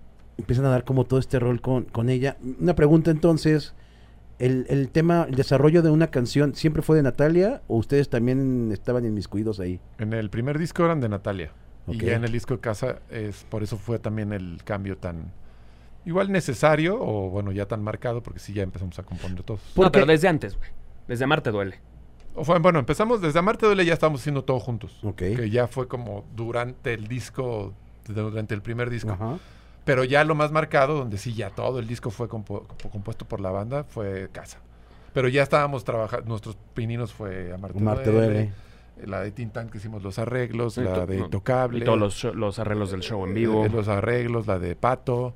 Todo eso nos ayudó a prepararnos y a- para que en el disco de casa ya fungiéramos muy bien como grupo y compu- compusiéramos juntos. Oye, ya lo que se me está olvidando, en este Inter de Amarte Duele, estabas tú con dos bandas entonces ahí, cabrón. Pero no Sí. te, oye, pero no te enojes, güey. O sea, ¿viste está cómo me enojado, dijo? ¿ah? Sí, está como... No, no, desde encabronado. duele, duele, cabrón. Yo, yo luchando por credibilidad y tú saltándotelo. Eh, Para eso, para eso vamos, venimos los dos, para Claro, que no se me vaya dualidad. ningún detalle. Oye, eh, estabas con Pulpo Estaba y con, con... estaba con Pulpo y con Natalia. ¿Qué pasó con Pulpo, güey? Pulpo era muy buena banda, pero este tuvieron muchos cambios en su alineación. Entonces, cuando yo estoy con Pulpo, se los presento a Sony y Sony dice, ah, me late. Entonces les habla Pulpo, le dice, oigan, los quiero firmar. Los firmaron, pero Pulpo iba a salir por licencia. Entonces ahí fue cuando, ¿qué vas a hacer? ¿Vas a seguirte con Natalia? ¿Con melón o con O sandía? vas a ir con Pulpo, ya sabes, de acá eres músico y eres así como de, siempre vas a ser músico y acá eres la banda. Y yo decía, híjole, es que por, por vibra, me, pues me siento mejor acá. Entonces yo con Está ellos, chanona, pues, Está ch- está- yo con ellos empecé así de, híjole, tengo esta bronca. Y la verdad es que estamos tan unidos que fue, que era así como, no, güey, vente para acá. Y Pulpo, la vibra realmente era un poco más pesada. ok. Entonces, este, llegó un momento en que decidí, de hecho íbamos a tocar en, en Bulbo de Mundo E. No, Y no, ese- te di- te- les cuento la primera que nos mandaste a la goma. A ver, a ver. Cuando fuimos a tocar con Panteón Rococó Ajá. y Ah, no, este, esa, y- no, esa fue ya la despedida, güey. Bueno, hubo- no, esa fue la que yo me acordé. Y ent- entonces él nos dice, porque él se fue con Pulpo a abrirle a Cypress Hill. Uf. En toreo. Pero Y esa fue la nosotros, y nosotros con Panteón Rococó en Puebla, me parece. Pero Natalia con Sí, sí, Panteón, órale. Sí, los, el primer disco y nos mandaron con Panteón. Qué cabrón, Entonces él nos bajó que es- nos dice, ja, ja, ja, ja, suerte. Y nosotros, sí, pues a ver cómo nos da. No, sí nos daba miedo. Nosotros estábamos tocando en el 2000 y Panteón pues era otro rollo. ¿no? Oye, pero, pero ahí, ¿la batería quién la hacía? Ah, fue León Soriano lo suplió. Ah, ok, ok, ok. ¿no? Fue ese día de suplió a. Alonso y él se fue con, con, Con Pulpo. porque ya era tu última tocada. Era ¿no? mi despedida. Ok. Entonces nos dice suerte con Panteón, ¿no? un poco cagándose la risa. Y resulta que, ¿cómo les fue? No, nos bajaron, güey. Dios, bajé descalabrado. ¿Tú, tú bajaste escala? Eran como... Pues es que, güey, puro cholo loco, No, güey. no, ahí sí. güey. Cypress Hill. Es que sí, o sea, me mama Cypress Hill, güey, pero... No, no, no. Estuvo pesado, güey. Y en el toreo, güey, que ya está cayéndose, güey. Pero yo ya había decidido Natalia la Froquitina, que me Ajá, cagan. ajá, ajá. Los de Pulpo se encabronaron durísimo. Más Alfredo se enojó durísimo. Me, ah, me amenazó así de, güey, no. ¿Ah, sí? O sea, amenazar de, de así de, no, eso no se hace, te va a ir mal. Ya sabes, cosas así. Ah. Sin, no una amenaza real, pues. Ajá. O sea, se enojó mucho. Y eh, ya decido, y entonces dije, bueno, ya mi último show va a ser Cypress Hill. Ese es mi último show. Y ellos iban con Panteón Rococo. Y entonces empezó, eh, empezó a tocar, hubo bandas, tocó Genitalica, fueron los Tetas, Wow. eh, este, mil bandas. Pero banda que se subía y tenía batería en vivo, banda que bajaban. Entonces me subí y empezamos a tocar. Así, de- a- antes ponían el, este piso que era como de plástico, que es como que se une. Ajá. Bueno, güey, yo veía el piso volar, así como mosquitos, güey, así con una lámpara que ves mosquitos así. Así yo veía el piso, yo estaba así como, eh, eh, esquivando, hasta que llegó uno así, ¡pum! Y en ese momento dije, señores, Te bajaste. me bajé. Y entonces la banda me volteó a ver así como y le dije, ahí se quedan, yo no, yo ya no voy. Y pues va abajo. Y así bajaron a todos, güey. Inclusive subió Cypress Hill y empezaron a tocar y los abuchearon. No, güey, güey, pero... Entonces ya fue así como de, güey. O sea, entonces nada más quieren echarse un porro aquí, güey. nada les embona. Nada les Que- embona, y de hecho, de hecho, después de ese toquín, yo intenté que se quedara el otro bataco, León Soriano. Estuve peleando, pero no pude. No, y a ellos les fue, les fue muy bien, güey. Fue así, oigan, ¿ustedes qué onda? Increíble, nos fue. En provincia siempre nos iba muy bien. Bueno, voy a decir, en el interior de la, ¿En el interior República. Lo de provincia fue culpa de Chabelo, ¿eh? no Sí, mía. Sí, claro, güey. Pero sí es provincia, güey. sí, Sí, Pero, luego, no, de provincia. no, no, Porque no. también si, si dices el interior de la República, también está. Bueno, en, en las, en las otras ciudades que convergen alrededor del DF, ay, sí, acá. El estado de... Este, no, la, la- La eh, ciudad, así ¿eh? fue, así fue y ya dejé pulpo. Y después me dijeron, ¿y tomaste la decisión correcta? Y dije, sí. La neta es que sí. Pues O sea, está, chanona. Pero ya empezábamos, ya empezaba, mira, el primer sencillo fue Busca un problema. Ajá. Luego salió en el 2000 y así, Vergazo. ¡pum, güey! Vergazo. Madrazo. Y dos meses después sale Marte Duele. ¡Pum, güey! O sea, ya Natalia ya estaba así de... Ya no puedo, güey. O sea, salías a la calle y Natalia estaba en los espectaculares de Pepsi, de Doritos, Sí, claro. en todas las revistas, en toda la radio, Y ella tenía que televisión. unos 20. No, 17. 17. Ah, menor de edad, güey. 17 añitos. Nosotros en Camerinos Está teníamos puras. Tootsie Pop, güey. No podíamos meter alcohol porque éramos menores. Bueno, ella era menor de edad. 17, 21, 24. Wow, cabrón. Estaba muy estaba, chi- muy, sí, estaba estaba- muy chiquita, güey. Cuando le llegó el madrazo. Le llegó el madrazo. Entonces llega en el 2000 y cuando viene ya la parte de la promoción, Natalia dice, yo ya no quiero hacer nada. Estoy abrumada, no puedo, ya no quiero. Ensayábamos solos. ¿Sí? Sí. Sí, nos íbamos a ensayar sin ella. O sea, le decíamos ensayo y no, no quiero. Entonces nosotros pues, nos poníamos a darle para cuando Para tocara show, pues estuviera chingón sonara. Pero ya no podía, güey. Entonces el, el manager, eh, que la verdad el manager sí nos trató muy bien siempre, eh, se acercó y nos dijo, a ver, ¿Quién es el manager? Hay que echarle David a West. David West. En ese entonces era David West. ¿Es el de Westwood? Ajá. Ah. El mero mero. Pero Sí, éramos de los, de los primeros artistas. O sea, cuando nosotros llegamos tenía V7, Sin Bandera y luego fuimos nosotros. Y la relación era muy buena. Entonces se acercó y nos dijo, oigan, pues necesito de su ayuda, güey. Natalia no quiere hacer nada, güey. Tenemos una gira de promoción en Sudamérica y no la quiere hacer, güey. Y la única manera de que la haga es que vayan ustedes. Y quieren ir y nosotros así como, Pues por supuesto, güey. claro. Yo, yo les dije no porque tengo unas tocadas de jazz. La tercera vez que No no. sabía. En- en- en- sí, sí, sí. Ahí en el 5. En No, en el 5 todavía ni existía, güey. sí, No, existía. todavía no. Pero, pero en la crepería de La Paz, güey, ¿no? Que Exacto. se- se- jazz. Jazzplan y eso. Entonces no sabía seguir. Pero Oye. sí, no- nos dijeron eso y, y fuimos a hacer chamba de artista cobrando como músico, güey. Es la realidad, güey. Pero a nosotros nos valía... Cobrando como músico. No recuerdo haber cobrado un peso. No, exacto. ahí, ahí, ya, ahí ya empezábamos a, a No cobrar así shows bien baratos y... Pero hacíamos la, la promo, güey. Íbamos y era No, una- y conseguíamos shows porque estábamos en Colombia. Hicimos toda la promo de radio y tele. Y conseguimos un showcito en un bar en un bar en Colombia para tocar. Que cinco rolas tocamos, ¿no? Sí, pues ahí con lo que podíamos. tratábamos de... Pues no, nos, nos gustaba estar activos, ¿no? Claro. O sea, sí, promo, lo que sea, pero... pues, Sí, vamos está a- vamos a tocando, güey. Entonces sí, de repente claro. conseguíamos showcitos, así de- medio de este... Nos escapábamos, porque para la disquera, como, ¿cómo van a hacer eso, no? Pero era, pues vamos a darle. Y sí, por ahí, pues nos movíamos de... Pero- tratábamos de estar activos. Pero esa fue la razón de por qué entró la forquetina. Así, así nació la forquetina, porque dijo, ok, para empezar, desde el día uno que estuvimos en la forquetina no fue fácil, porque teníamos presión de toda la escuela, güey. Porque era como de, ah, ¿por qué, por qué ellos y yo no? Y este, pues porque nosotros creímos desde el principio, güey. Claro. Eh, neta eran comentarios de... Llegaban con Natalia, misma gente de la escuela, y era como, oye Natalia, pues es que yo le pego mejor a la batería, güey. y por No, fuera, Nombres. por fuera- Nombres. No, Nombres. Nombres. No, pues a ver, am- am- amigos nuestros de Fermata, Te güey. creo, te creo, sí. Bueno, y académicos. Y académicos, o sea, llegaban y nos decían, ¿qué hacen ahí? Y, te lo juro, en la toca, en la tomatina una vez llegaron así, es que Alonso le pega bien bajito al bombo. No, se fue en el bull. O en el bulo, no sé, güey, fue así como... Es que yo les dije. Ah. Le dije, pues vayan y díganle, escucho, díganle al ingeniero, güey. No me vengan y digan a mí. Pero todo el tiempo para Natalia eran comentarios de, yo lo puedo hacer mejor y más rápido. Nena, yo te puedo conseguir la banda todo el tiempo. Y luego la- en la disquera, pues era de, híjole, ¿Cuál es el enemigo del músico? la disquera, güey. También, también, también. Oye, güey. No, el otro Sí, músico. está cabrón, güey. Está muy cabrón eso. Y, y- y- y obviamente puedo, puedo no justificar, pero sí entender, pues, güey, o sea, estos güeyes es un núcleo que está anhelando lo que ustedes ya estaban teniendo, cabrón. No, y aparte y estábamos juntos. Sí, sí, Ajá, sí era aparte, como, güey. De compas, con éramos, mis compas. éramos compas y de repente ya ni siquiera vas a la fiesta porque tú ya estás ahí en los MTV, ¿no? Claro. Sí, puede, sí podría, sí, bueno, surgió como este Esta sentimiento. de- envidia, porque es envidia, güey. Sí, cabo, total. ¿no? Es envidia. Oye, en- y, y- ¿qué, ¿qué razón me dan de, de Belit? Ta- También andaba como en esa, Claro. esa, esa bolita, ¿no? Por supuesto, sí. Esa, esa morra me caía muy bien. Belit Prieto. Pero, pero ya al final, ¿no? Bueno, de nosotros. No, sí, las dos, las hermanas estuvieron ahí. Hermanas, Isabel, y. Isabel y Belit estuvieron. Qué chido, mira. eh, Bueno, entonces, vamos al segundo disco, güey. Caso. Sopas. No, pero espérate, el, ver, primero, lo que pasa es que, o sea, toda esta parte de la gira que nos llevó a Estados Unidos, a todo México, Caribe, Sudamérica, España, Japón, güey. Fuimos a tocar a Japón. Era muchísima la presión. O sea, yo más te pongo cómo era la cosa. O sea, era... eh, alguna vez ya entendía y dije, bueno, ya, Natalia, ok, ¿quieres que la Forquetina sea tu banda? Va. Y nos dijeron, güey. Así nos dijeron. Si nada más, si quieres que sea tu banda, que no parezcan staff. Así nos dijeron, güey. Ay, pues, ¿yo qué hago? Pues que soy de Chiapas, güey. ¿Qué quieres que haga? Así de que estos mugrosos, ¿no?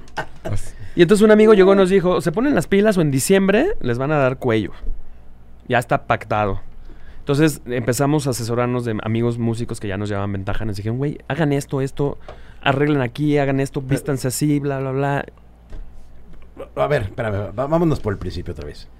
A ver, si quieres que sigan contigo, que no parezcan staff, ok. O sea, que, es. que- un- o sea, ¿qué es, qué es parecer un staff, güey? Pues íbamos de, Pues no, no, no, éramos muy este, estileros. estileros, la neta. o sea, vestirte, ve- vestirte fashion sí, para sí, ellos. o sea, un poco. Ok. Este güey, por ejemplo, traía el pelo largo y barba, ¿no? Entonces era como, pues... Que se rasure. así pues, me veía- más... Era el, no era el, el prototipo. No usar jeans nada más, ¿no? Nada Entonces- más, pues no traíamos ropa de, de nada. Bueno, nunca, nunca hemos tenido ropa de, Ajá, como de marca o, o algún estilo muy en particular. Y en ese entonces menos. O sea, la- como siempre la disquera estaba mami mami, no viendo el talento, sino viendo Sí, cómo, cómo te ves, güey, ¿no? O sea, era un poco la- subjetivo. Qué cabrón, güey. Oye, bueno. ent- entonces, eh, les dicen, les dicen, hasta diciembre tiene que cambiar. Ustedes se asesoran con otros músicos. ¿Cuál era el asesoramiento, güey? Como un poco lo que nos faltaba de, de show en todo el el ámbito de la palabra. O sea, era como de eh, exageren más sus O movimientos. sea, performancero, más... Exacto, ok. más, Tal cual, más show, más ropita, más accesorios. Y al final sí, sí tenían razón. Sí nos hacía falta, nosotros veníamos de otro momento de, pues, de la escuela. Nuestro objetivo era tocar bien.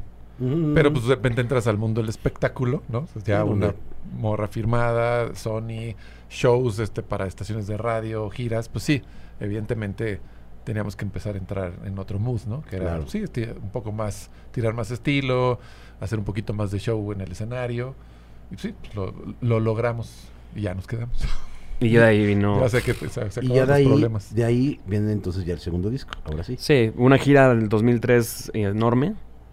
Ir a estar visitando así Miami cada tres semanas, Los Ángeles, Nueva York. O sea, ese pasaportito debe estar selladito rico, güey, ¿no? Tengo, uno, o sea, tengo uno bien Desde el atascado. recuerdito, sí. Sí, tengo uno bien güey. atascado. Sí, hubo un momento, sí probamos unas mieles, limusinas. O sea, y, este, no, y aparte tocábamos de 15 a 18 shows al mes. güey. Wow, Sí, estaban no sé. activos todo el tiempo. Llegamos a aventarnos 17 seguidos. ¿no? 18. Ay, 18 cabrón. seguidos. Pero bueno, con 21, 22 años encima. Sí, no, no pasa nada, claro, güey. Mira, el Jaggermeister no te hacía absolutamente nada, Nada, güey. Ahorita nada. una y ya estás No, ahorita ya, ya le estoy parando porque ya me siento medio raro. No. no, sí, pero sí, sí, sí probamos unas mieles y este y, y- y gozamos de una actividad muy este, interesante, ¿no? Como 18 shows pegados era como no, en la vida, ¿no? No hemos vuelto a pasar como por esa situación de 18 shows seguidos. Claro, No, y, pues, y entender que estábamos con la artista top claro, del momento. claro. Porque era ir a los MTV, de repente estar con Iggy Pop, con Gustavo Cerati, con Maná, con... O sea, estabas en las grandes ligas y estábamos así como de... Yo me sentía como un niño jugando en un juego de adultos, güey. Pero, pero eso te llega a deschavetar, güey. Esa era mi pregunta. O sea, estás viviendo una realidad que ninguno de nosotros la vivimos y probablemente nunca la vamos a vivir porque obviamente ya pasamos de esa edad. Te deschavetas, güey, ¿no? O sea, Pues sí no. debe- sí- no. No, o sea, sí gozamos de eso, de lo que dice Chano, de que nos ponían limusina y de que el camerino y los MTV y estar acá y acá y acá, pero en ese entonces éramos hijos de familia, güey. Entonces llegábamos a la casa y tu mamá sí le encantaba todo lo que hacías, pero era de, bueno, güey, ya es la hora de la comida, ve por las tortillas. Pero, pero te digo, internamente sí, internamente lo- los egos siempre se inflan. Y por la presión también. Sí, la presión de si, si doy el ancho, si no doy el ancho, si quién es más, quién es menos. Sí, hubo un punto en el que el ego se te crece. A, tío, a nivel a- para afuera no, no nos pasó porque pues, siempre, bueno, llegabas, tenías a tus cuates y esa era tu, tu zona, ¿no? De, de confort, tu zona Ujú, padre. ujú. Pero a a- hacia adentro sí, sí sufrimos de, de la parte del ego y no, es que yo puse esto y es que yo hago esto y, y sí, sí, nos, Ahora, nos, tú, nos tú- pegó un poco. Tú, tú tenías un tema doble, güey. O sea, un tema Aparte. sentimental y, y, y- y laboral, güey. que años ¿no? después siguen sin entender estos güeyes. Pues, era una banda, era una relación de cuatro, güey. Porque ah, ya la tienes más difícil, güey, ¿no? Porque... Era, era complicado, sí, Sí, sí, era me, me- complicado. me quiero imaginar, pero la bueno. verdad. Llega, la, llega a casa, güey. Llega a casa Natalia y la Forquetina, güey. Ya, oficial. Oficial, ya. Es una banda, güey. Sí, ya. ¿No? La, solista se volvió una banda, algo que difícilmente pasa, güey. Nunca pasa. Todos al revés, güey, ¿no? O sea, la banda se vuelve el, so- el- el solista, el vocalista por lo general, güey, ¿no? Lo más común. Aquí, lo más común, aquí al revés, güey. ¿Qué pedo, güey? O sea, ¿cómo vivieron ustedes ese, esa transición, metamorfosis? Porque yo me acuerdo que sí medio les tiraban, güey, ¿no? No, en medio. Les tiraban duro, güey. Durísimo. O sea, ya no era nada más los Fermata pegándoles. Ahora ya era un gremio medio pegándoles. Sí, porque. de, de por qué, güey, ¿no? ¿Por qué Como- llegaron ahí o por qué están ahí? o- ajá, claro, güey. No, Pero- los sin talento, la talento es la morra, ¿no? O sea, güey, ¿cómo, cómo, cómo sobrevivieron eso, güey? O, o- o- digo, afortunadamente. Es donde te pega hacia adentro. Porque es, pues, te- a veces te sientes como tan atacado que pues tratas de demostrar cosas que, que no tendrías que demostrar, ¿no? No, es que mira, yo toco más cabrón, y no sé qué. Entonces, pues eh, ahí es donde empieza el- un poco lo- la cuestión de los egos, ¿no? Porque pues te sientes ofendido todo el tiempo, porque a donde te pares, es como no saben la historia de cómo llegué aquí y ya están diciendo que me aproveché, me aproveché de qué. Sí, yo ya tuve un derecho de piso durísimo durante años y ahorita ya. No, Y aparece Dios de la manera más natural. O sea, Natalia dijo, quiero estar con ustedes. Claro. Y oye, quiero componer con ustedes. ¿no? Y ya, lo, lo bueno es que ya años después, o sea, ahorita, sí quedó muy justificado ese disco, ¿no? Porque en la vida Natalia va a ser un disco así. Claro. O sea, se nota claramente que estuvimos ahí metidos y se nota claro pues la influencia y pues la parte que aportamos. La, la Pero en su momento fue difícil. El primer sencillo fue. Ser humano. Ser humano, güey. Y ta- rock, eh, rock duro, Un o sea, un rockcito, pinche bataca con unos este redobles. Eso, muy unos bien, muy bien, redobles, muy bien. Fantasmas. Sin fantasmas. Sin fantasmas. Sin fantasmas, este bien, o sea, súper bonitos dados, güey, la pinche guitarra haciendo unos unos este riffs ahí. Ahí Natalia se la rifó muy bien. Agarró la guitarra y empezó a sacar cosas muy interesantes. Creo que es una, una gran rola. Y el video, me acuerdo perfectamente verlo en MTV. Y era un video chido, güey. O sea, como ya con unos monitos ahí como de público, ¿no? Que eran los, que eran como las, las caricaturas estas que... Eran Las de la, las de la portada. los, la los de la portada. güey, ¿no? Y, y la neta empiezas a escuchar como el disco y era un disco totalmente diferente a lo que habíamos escuchado el primer disco de Natalia, güey, ¿no? Incluso en las letras, incluso, bueno, o no, no digamos de la música. Hay, hay un DVD, o no sé dónde lo vi, güey, estoy seguro que fue un DVD, en donde tienen como un behind de todo este pedo, güey, ¿no? Que se fueron a encerrar como a, a una cabaña en... En Jico, Veracruz. En Jico, Veracruz. ¿Fue para este disco? Sí, porque justamente veníamos de, de mucha presión. eh, de tanto disquera, eh, management, gente de al lado. Porque la verdad es que todo el momento fue intentar separarnos. Entonces nos vamos a Jico porque justamente queríamos estar lo más lejos posible de la gente que era así como... Porque ya estaban de, oigan, denme otros cuatro en el 2000, güey, ¿no? Entonces la presión era de... Porque ya veían que Natalia iba a hacer algo más alternativo. Entonces toda la presión era siempre de, háganme cuatro sencillos, chavos, cuatro. Pero todo se nos lo decían a nosotros. Porque a Natalia no se lo querían decir, porque Natalia los mandaba al demonio. Entonces sobre nosotros había una presión de chavos, ya, que se van para allá, piensen en sencillos, ¿no? Este, cuatro en el 2000 más, por favor. Entonces dijimos, nos vamos para allá. Estuvimos cuatro meses. Meme de Café Tacuba iba a vernos porque él, ya habíamos decidido que íbamos a hacer el disco con él. Ya habíamos hecho patos con él. Y luego la disquera dijo, bueno, denos cuatro canciones para Aureo Vaqueiro, que es más del primer Más pop. disco y más pop. Dijimos, va. Y ya regresamos a de Jico, regresamos al DF y hicimos muchas canciones más aquí. eh, unas canciones más agresivas y se quedaron casi todas las que hicimos aquí. Pero ya había, o sea, por ejemplo, en ese entonces me acuerdo que fue, nosotros teníamos muchas ganas de que Gustavo Santaolalla fuera el productor del disco. Y resultó que en ese entonces nos invitaron los MTV 2004 y dijeron, pero nada más pueden ir uno, alguno de ustedes con Natalia. Y fue así de, bueno, democráticamente lo hicimos, ganó Juno y al final, al final fue Chano, ¿verdad? Porque pues... Pero ¿por qué? Pero entonces, ¿para qué nos hacen No, hacer el volado? Porque aparte de nada más había un cuarto. ¿Para qué nos hacen perder el tiempo? Y entonces, esto igual te lo puede contar Chanona, pero la- para que veas la presión como existía, ellos encuentran a Gustavo Santaolalla allá. Yo en la vida, bueno, más bien nosotros no habíamos estado a menos de 3.000 kilómetros de ese güey. Nunca habíamos estado cerca ni nos habíamos dado la mano. Entonces van a los MTV y se lo topan. O sea, neta, tengo que contar eso. Cuenta Por eso, para que vean el nivel de presión que A había. ver. Bueno, fuimos a una fiesta donde nos encontramos. Ay, ¿Cómo se llama esta banda de Guadalajara? Plástico, No. eh, Pito Pérez.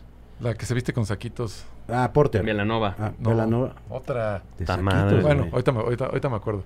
Entonces, bueno, fuimos a una fiesta ahí en, en, en Miami. Nos encontramos a Santa Olaya y le empezamos a platicar que nos gustaría que produjera el segundo disco.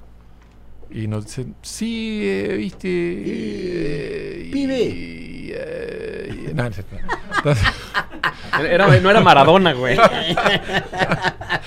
no, entonces de repente nos dice, sí, sí me gustaría trabajar con ustedes, pero este.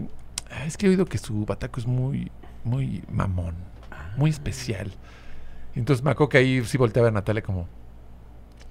"Pues, ¿pero ¿Cuándo, ¿Cuándo platicamos con él o cuándo nos vio, no? Ahí está, está más lejos del micro Ajá, ajá. para hacer el efecto. Sí, claro. Y ahí nos dimos cuenta que sí, los chismes estaban, pero este. O sea, con le, había- todo. o sea, le habían llegado con el chisme a De que- Gustavo Santaolalla de que nuestro bataco es mamón. Eh, mamón. Y no quería hacer el disco Por ti, por, por mí. porque eres un mamón, Porque güey. era un mamón. pero pero la, dis- la disquera, tiempo atrás, había juntas en la disquera. Yo una vez salí de una junta y les dije, güey, estos güeyes de la disquera tienen un pedo conmigo. No, ¿cómo crees que...? Tres horas después le hablan a Junuen y le dicen, oye, ¿qué le pasa a Alonso? Ni que fuera Vini con la yuta. Así hace grado. Y era como... Güey, yo terminé tomando chochos, güey. O sea, ya traía un estrés durísimo. Qué cabrón, güey. Pero, y, y lo estaban logrando, güey. La banda estaba tensa. Y cuando regresaron ellos y me, y me contaron eso, nos unimos bien cabrón porque dije, güey, neta, o sea, fue eso. Así, porque me dijeron, güey, le dijimos, pues gracias, güey. Cualquier otro lo hubiera dicho, no, no te preocupes, mañana lo sacamos, ¿no? Claro, pues sí. Y es- y- Bueno, te- tengo otra historia. Tengo otros datos, güey. No, pero en serio llegaron y dijeron, no, pues, ¿y ¿qué pasó? No, pues le dijimos que no, güey. Entonces en ese momento nos unimos, nos hicimos Sí, muy fu- fuertes. no- nos, fuimos de, nos fuimos de la fiesta. Y nos hicimos muy fuertes. Cuando llegaron y me dijeron eso a mí, para mí fue como de, güey. Y me acuerdo que en el ensayo así nos abrazamos y dijimos, güey, vamos a sacar un disco chingón y vamos con todo, güey. Y de ahí, pum, güey. A ver, otra vez, retomemos. Santa Olaya no quiso grabar el disco con Natalia y la Forquetina porque el bataco era un mamón. Pues la disquera se encargó de decirle, güey, te- van a buscar estos güeyes, y pero, güey. o igual la estrategia era esa, ¿no? Como decir, No digas no, solamente por algo personal o algo... no, o decirle, no, no te preocupes, este, lo- lo grabamos como con quien tú quieras y como tú quieras. Abrimos a este güey, al baterista, pero que grabamos contigo. O sea, todo el Claro, tiempo. O sea, igual más bien Claro, claro. La idea era, claro, Todo la el idea tiempo era para abrir. abrirte, güey. igual el ellos tiempo. pensaron que íbamos a decir, no, Santalaya nos está diciendo eso, entonces hay que sacar a Alonso. Claro, sí, claro. Yo, pues, yo supongo que era más bien esa la estrategia. No pensaron que íbamos a decir, ah, ok, bueno, gracias. Y nos íbamos a dar la vuelta. ¿Cómo íbamos a darle la... o a decirle no a Santa Olaya? Pero bueno, no necesitaron a Santa Olaya. No, pues, güey. al final- El meme hizo un no, trabajo era increíble. Increíble. cabroncísimo, güey, ¿no? Era el que, era el que, Era el que tenía que pues, estar, que güey. estar. Era, era el que tenía que estar, güey. O sea, ¿cómo fue trabajar con meme? Pues, güey, es otro personaje, talento. Este, era muy divertido grabar con él también, porque es muy apasionado. eh, todo lo que decía. Se encontró con, un- con esa parte que decía Chanona de, de al principio de, oye, ¿y si haces esto? Y era como de, no, es que yo creo que mejor esto. Y es como de, güey, si lo estoy haciendo es porque voy a producir el disco y te lo estoy diciendo porque creo que la canción necesita eso. Claro. Entonces de repente fue como, ok. Y una vez que encajamos, ya nos dejamos ir y, y realmente el disco, yo no te, no te podía decir nada del disco hasta como un año después, güey. La neta es que después de un año lo volví a escuchar y dije, wow, cabrón. Neta, qué buen disco hicimos, güey. Pero mucho fue gracias a que tuvimos mentores, güey, como Meme, güey, que, que era tan apasionado, güey. Si, si lo hubieras visto cómo dirigía los ensayos, güey. Sí, Meme, Meme más bien se dedicó a guiarnos, ¿no? Porque también nos, sí nos vio chavillos y más allá de, de batallar con nosotros o tratarnos de imponer algo, creo que entró en el mood de los voy a guiar. Claro. Y le atinó muy bien a todo lo que nos decía. Sabía cómo, cómo hacer que aflojáramos, ¿no? Pues no, es que es así, así, por... Ahora le va. Pues sí, aparte era Meme, ¿no? Pues no le puedes decir. Claro, claro. no le puedes decir Pero- que no. Pero yo creo que Meme ahí todavía no tenía como esta expertise tan cabrona de meme, güey, ¿no? O sea, no, todavía no, era el, no era él. no era el productor. o Todavía sea, no. Igual ya había trabajado con los Liquids, probablemente. Y O, igual ustedes fueron ustedes antes que No, los había Liquids, sido ¿no? Austin TV. Liquids había hecho algo con Austin Y nosotros. Liquids y luego nosotros Jardín, y luego. Bengala. Con, Bengala. con Liquids había grabado un- unas rolas, nada más. El de Jardín. Jardín, que de hecho... Fue sí, yo- después de casa. De, ajá, de hecho, yo fui con Natalia porque grabó Natalia unos, unas Una- voces. Ajá. Y yo acabé grabando unos coros en la de Jardín. O sea, Ok. con todos ahí en, Ah, en el ah, cuarto. Y este, era, había hecho esa rola. Sí, algo de Austin. Sí, o sea, estaba empezando también meme. Pues, digo, son esos momentos donde te toca crecer con, con la gente. ¿no? Claro. Que es luego con, la- con la, con la gente que mejor te llevas. Porque te toca ese momento en el que todos están como meme en su perfil de, de productor. Pero estaba también despegando. Y pues el disco le funcionó muy bien, ¿no? Al final fue un disco que ganó un Grammy Latino. Entonces Claro. se hizo bien, pues. Luego hacen un soundtrack de temporada de patos Con él también. que les fue turbo cabrón también con esa rolita. Esa rola ¿no? estuvo cabrón. Que, que es, es- esa rola es un bossa nova, pero es, es, es un cover o, o- Es un qué, cover. Es un cover esa rola. Lo que pasa es que ahí llegó Fernando Emke, que ya habíamos hecho con Fernando Emke el video en el 2000. Ajá. Entonces, Fernando le encantaba lo que estábamos haciendo y llegó nos dijo, oigan, tengo esta película y quiero que el tema principal sea este, pero con ustedes. Claro, es el director de temporada de, de temporada de patos. Entonces nos dio un DVD y nos juntamos un domingo a ver la, eh, la película y dijimos, va. Y Muy rara la película, ¿no? sí, sí. me- me- Blanco y negro. Ajá, ajá. Arriesgada. Arriesgada. Pero hicimos la rola, no cobramos un solo peso por esa rola. Este, solamente B me dijo, pues vénganse a grabar. Eh, la grabamos en diciembre. Eh, y salió así mágicamente. Pues entró a- ya la película. No, espérate, cuando, le enseña, cuando les enseñamos en el mana- bueno, en las oficinas de Westwood la rola a todo mundo, nos dijeron, no va a funcionar. Así tal cual. Esa rola no es sencillo. Esa rola no es sencillo. pues, no sabemos si es sencillo o no, pero pues es el tema de la película. Y se hizo un video. Y, y ese video, cuando todavía pasaban videos, pues empezó a tener ahí repercusión, Pues, repercusión sí, nos vistieron de patos. de patos. Es Y en- no- si volteabas porque volteabas, ¿no? Entonces en el primer show que fuimos a San Luis Potosí ante 7000 personas, toda la gente desde la primera canción ya estaba pidiendo Patos. Entonces dijimos, güey. Y Patos se volvió una canción con la que cerrábamos el concierto, güey. Ok. ¿Y, y, y ganaron un Ariel o al- algo de música? De la No, música, fuimos A, la, a la entrega de los De Arieles. los Ariel. Ah, la, toca, la, tocaron la, la rola. pe- la película ganó un Ariel. La La, película y ustedes tocaron con Meme, Meme eh, Palomeó. Meme, exacto. En Bellas O sea, Ar- en en Bellas Bellas Artes. Artes. Sí, Exactamente. Sí, sí, a huevo, güey. Qué cabrón, güey. Bueno, y después de, de ya todo, de toda esta, de este torbellino de emociones y de vivencias, ¿qué pasa, güey? Pues viene una etapa muy fuerte. En vivo sonábamos mejor que nunca. Ensayábamos, si no había promoción, nos ensayábamos cuatro horas diarias a ensayar. Diarias. Diarias. Qué cabrón. a, a planear el show. Entonces era un show, güey, la neta, de algo de lo cual podemos realmente de- no- enorgullecernos y presumir es que la banda en vivo sonaba cabrón, güey. O sea, tenemos videos grabados que decimos, güey, neta, qué calidad de shows dábamos. Y eso gustaba mucho, güey. Entonces, la pues, nos contrataban mucho para tocar. Ya estábamos más en el rock, estábamos en el pop. Este, la neta es que la, disquera en ese momento, en, en- la radio no sonaba tanto rock, güey. Apenas. Entonces el disco fue como raro, fue como, "Ah, pero ya son más rock. y Entonces ya... Y la labor seguía ahí, güey. O sea, seguía como de, pues sí, el disco está padre. Hubo mucha gente que nos apoyó. Gente de disquera que se volvió también muy valiosa. Que dijo, güey, yo voy con ustedes hasta el final, güey. Y nos apoyó muchísimo. Sacamos este Ser Humano, luego salió Casa. eh, y sacaron eh, la versión de Tintán que la metieron al disco. Ujú. Pero una vez nos, nos sentó la disquera y nos dijo, chavos, este disco no está funcionando. Lleva 80 mil copias vendidas. Y fue así como... O sea, como... Lleva sea, 80 pues, mil copias y Pues no es disco funciona". de oro. Y, y nos dijeron, no, pues no está funcionando. Entonces ya empezaba ahí como... Ay, la presión, la presión otra vez. Y de repente llegábamos a la oficina. Teníamos concierto, me acuerdo una vez íbamos a Texcoco y nos citaron a la una y media y así ya estábamos así. ¿Ya nos vamos? No, es que Natal está en junta con, Sí, con, ¿sabes qué? con el manager. Es que me acordé de una, perdón. Eh, teníamos muchos comentarios de esos. Por ejemplo, hicimos una firma de autógrafos en Plaza Loreto.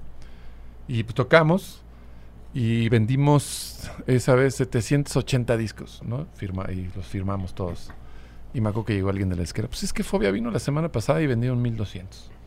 Y así todo el tiempo eran ese tipo de comentarios. Decía, o sea, todo el tiempo era lo que haces está horrible. Ajá, ajá. O lo que haces está mal porque alguien vendió 200 más, o alguien vende cuatro fechas más, o este disco, con, hasta con los de Elefante, ¿no? Es que los de Elefante ya vendieron 120 mil y ustedes 80. Bueno, pues no, ya no sabemos ni qué decir, ¿no? Era como, bueno, sí, somos una basura. madre, güey. Que somos una basura. Y ya empezaba a generarse de nuevo otra vez tensión en la banda.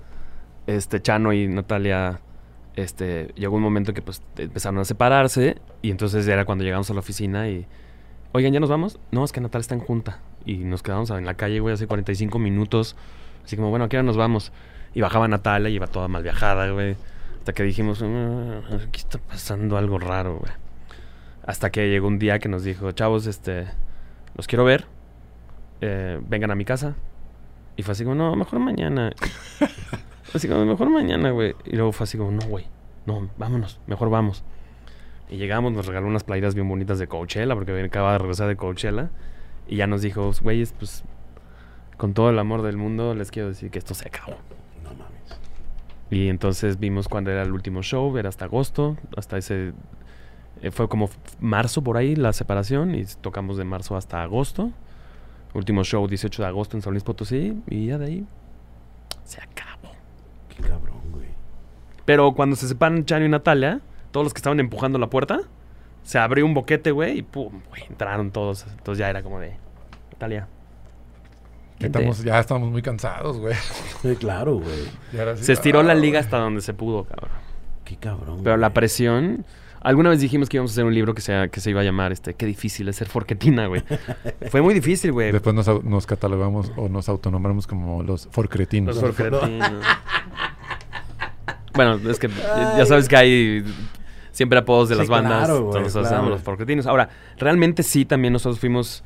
Hoy en retrospectiva decimos, güey, estamos chavos, no aguantamos presión, no supimos manejarla, hicimos muchas pendejadas. La neta es que sí, también mucho tiempo con Natalia la relación fue, fue muy difícil porque Rí- Ríspida. muy ríspida. Hay cosas de las que obviamente me arrepiento. Este, pero fue un Sí, gran pues, el- aprendizaje. Y por ahí tenía que ir, güey. No, no, no había de otra manera. Y, a- y aparte trabajar con Natalia. eh, Trabajar con, con Natalia es trabajar con un genio, güey. Es complicado, ¿no? Entonces, si a Natalia le decías, no, uy, güey. Era como de. Entonces ella quería hacer esto, güey. Quería estar sola y tomar decisiones artísticas ella sola, ¿no? Pero lo que hicimos, la verdad es que mientras trabajamos por música, No paró. No No, paró, ya- güey. Ya, hasta había cinco rolas nuevas según para el... Bueno, antes de, de la decisión, cinco rolitas nuevas para el otro disco. O sea, sí, rolas salían, siempre, siempre salieron. No paró por, no, no fue por ese lado. Fue más bien la convivencia, no saber manejar toda la cuestión de egos internos, cómo hablarnos, cómo discutir, cómo Claro.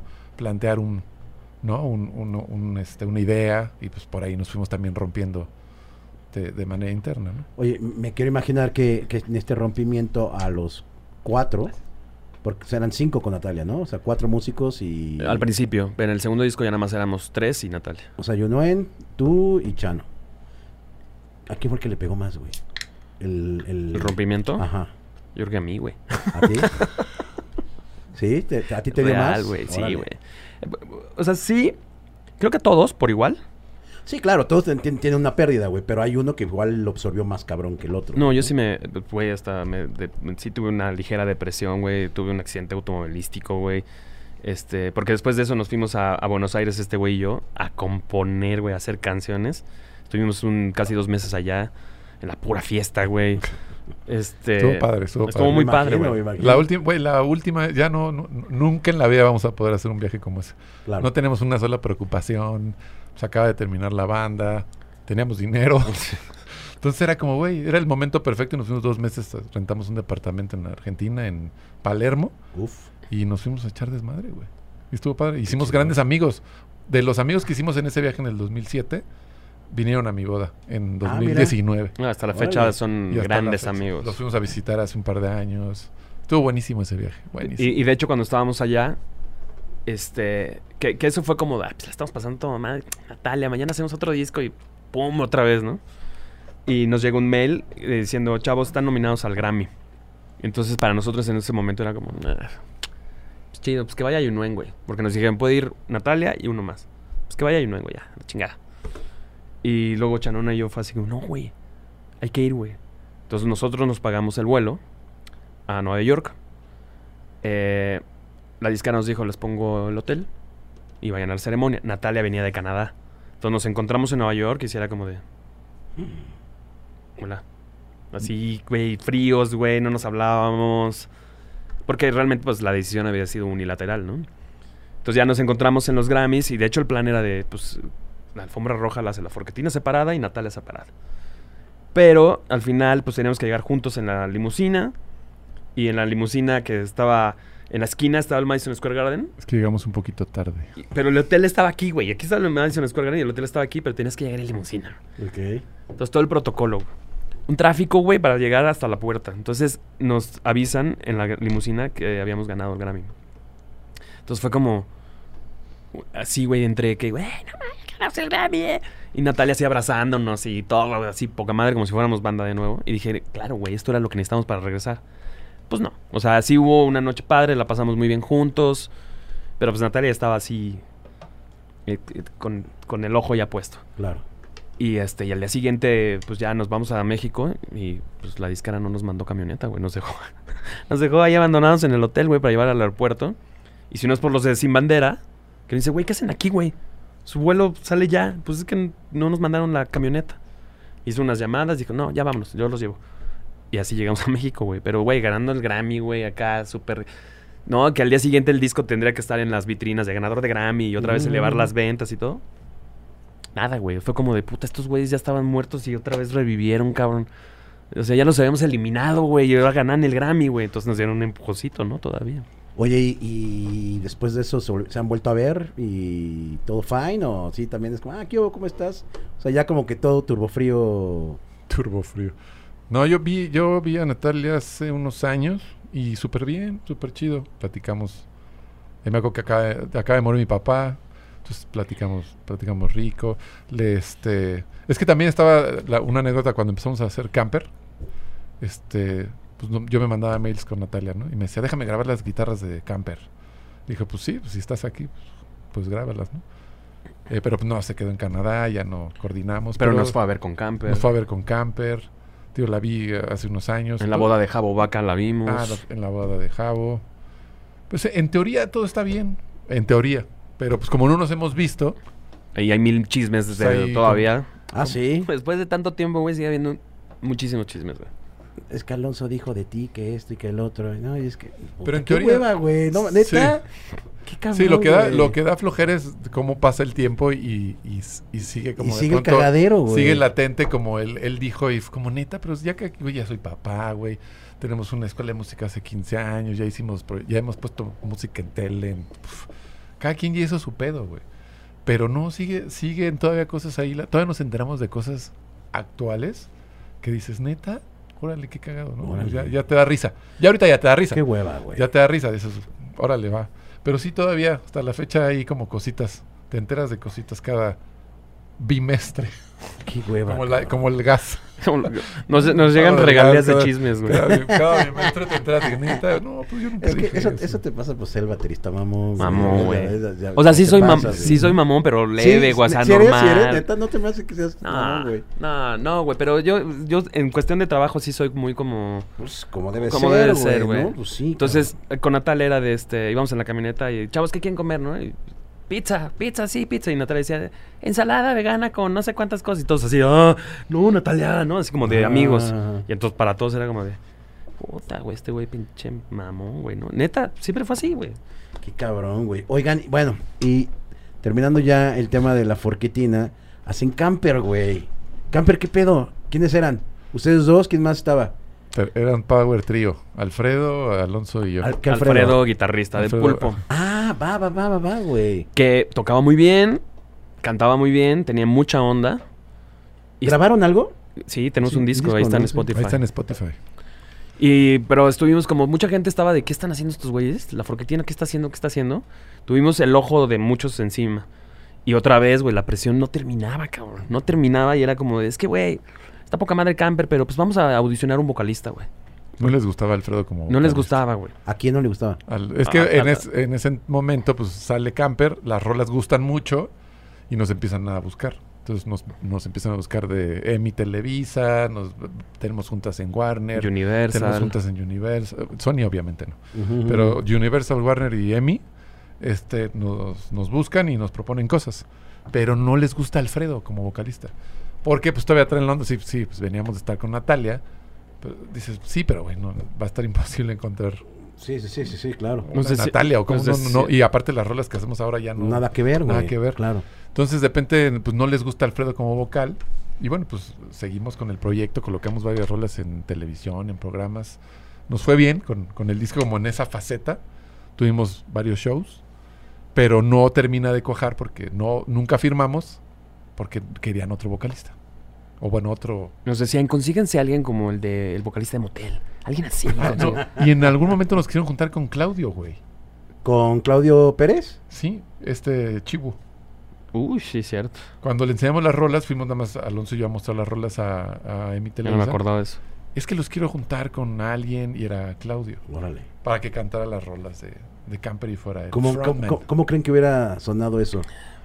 Pues, Interesantón, ¿no? Interesante, inter- Claudio tiene un incre- A mí me encanta la voz de Claudio. Sí, claro.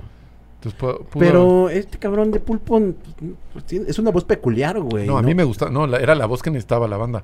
Pero todo el tiempo fue alrededor de... No nos gusta su imagen. Y era Y, como, bueno, ¿qué? y otra vez presión en la banda, güey. Y Y, otra- otra vez broncas en la banda por lo mismo, ¿no? Entonces, sí, o- éramos otra vez presos, güey, de la presión. Y hasta que dijimos, bueno, ya, güey. A la chingada, todos. Vamos a hacer camper como debe ser. Y la neta es que la gente veía a Alfredo y aparte tocaba y cantaba, pero tocaba no de acompañamiento, güey. Tocaba No, toca muy cabrón. Ujú. machín. Y pues ya, como te decía, la, la independencia es... Y aparte en ese entonces que todavía no había Spotify, güey. Teníamos que abrir. MySpace y bla, bla, bla. y- Tuvimos MySpace. pero me acuerdo que en el Imperial fuimos a tocar en martes. El buen Jorge me dijo, este, les voy a dar un martes. Es martes porque no está... Exacto. El Jorgito. Y nos da martes y pum, se A llena. ese güey no lo mandamos a saludar. Ese güey no. Ese güey. Se llena, eh, eh, se llena el Imperial, durísimo. Está bueno como no vueltas a ver la cámara. Ese güey no. Ese, Ese ese, güey. ese güey no. Ese güey no. Igual luego que, güey. Se llena el Imperial, güey. Este, va Natalia, van los de Universal, va gente. O sea, había mucha expectativa, güey.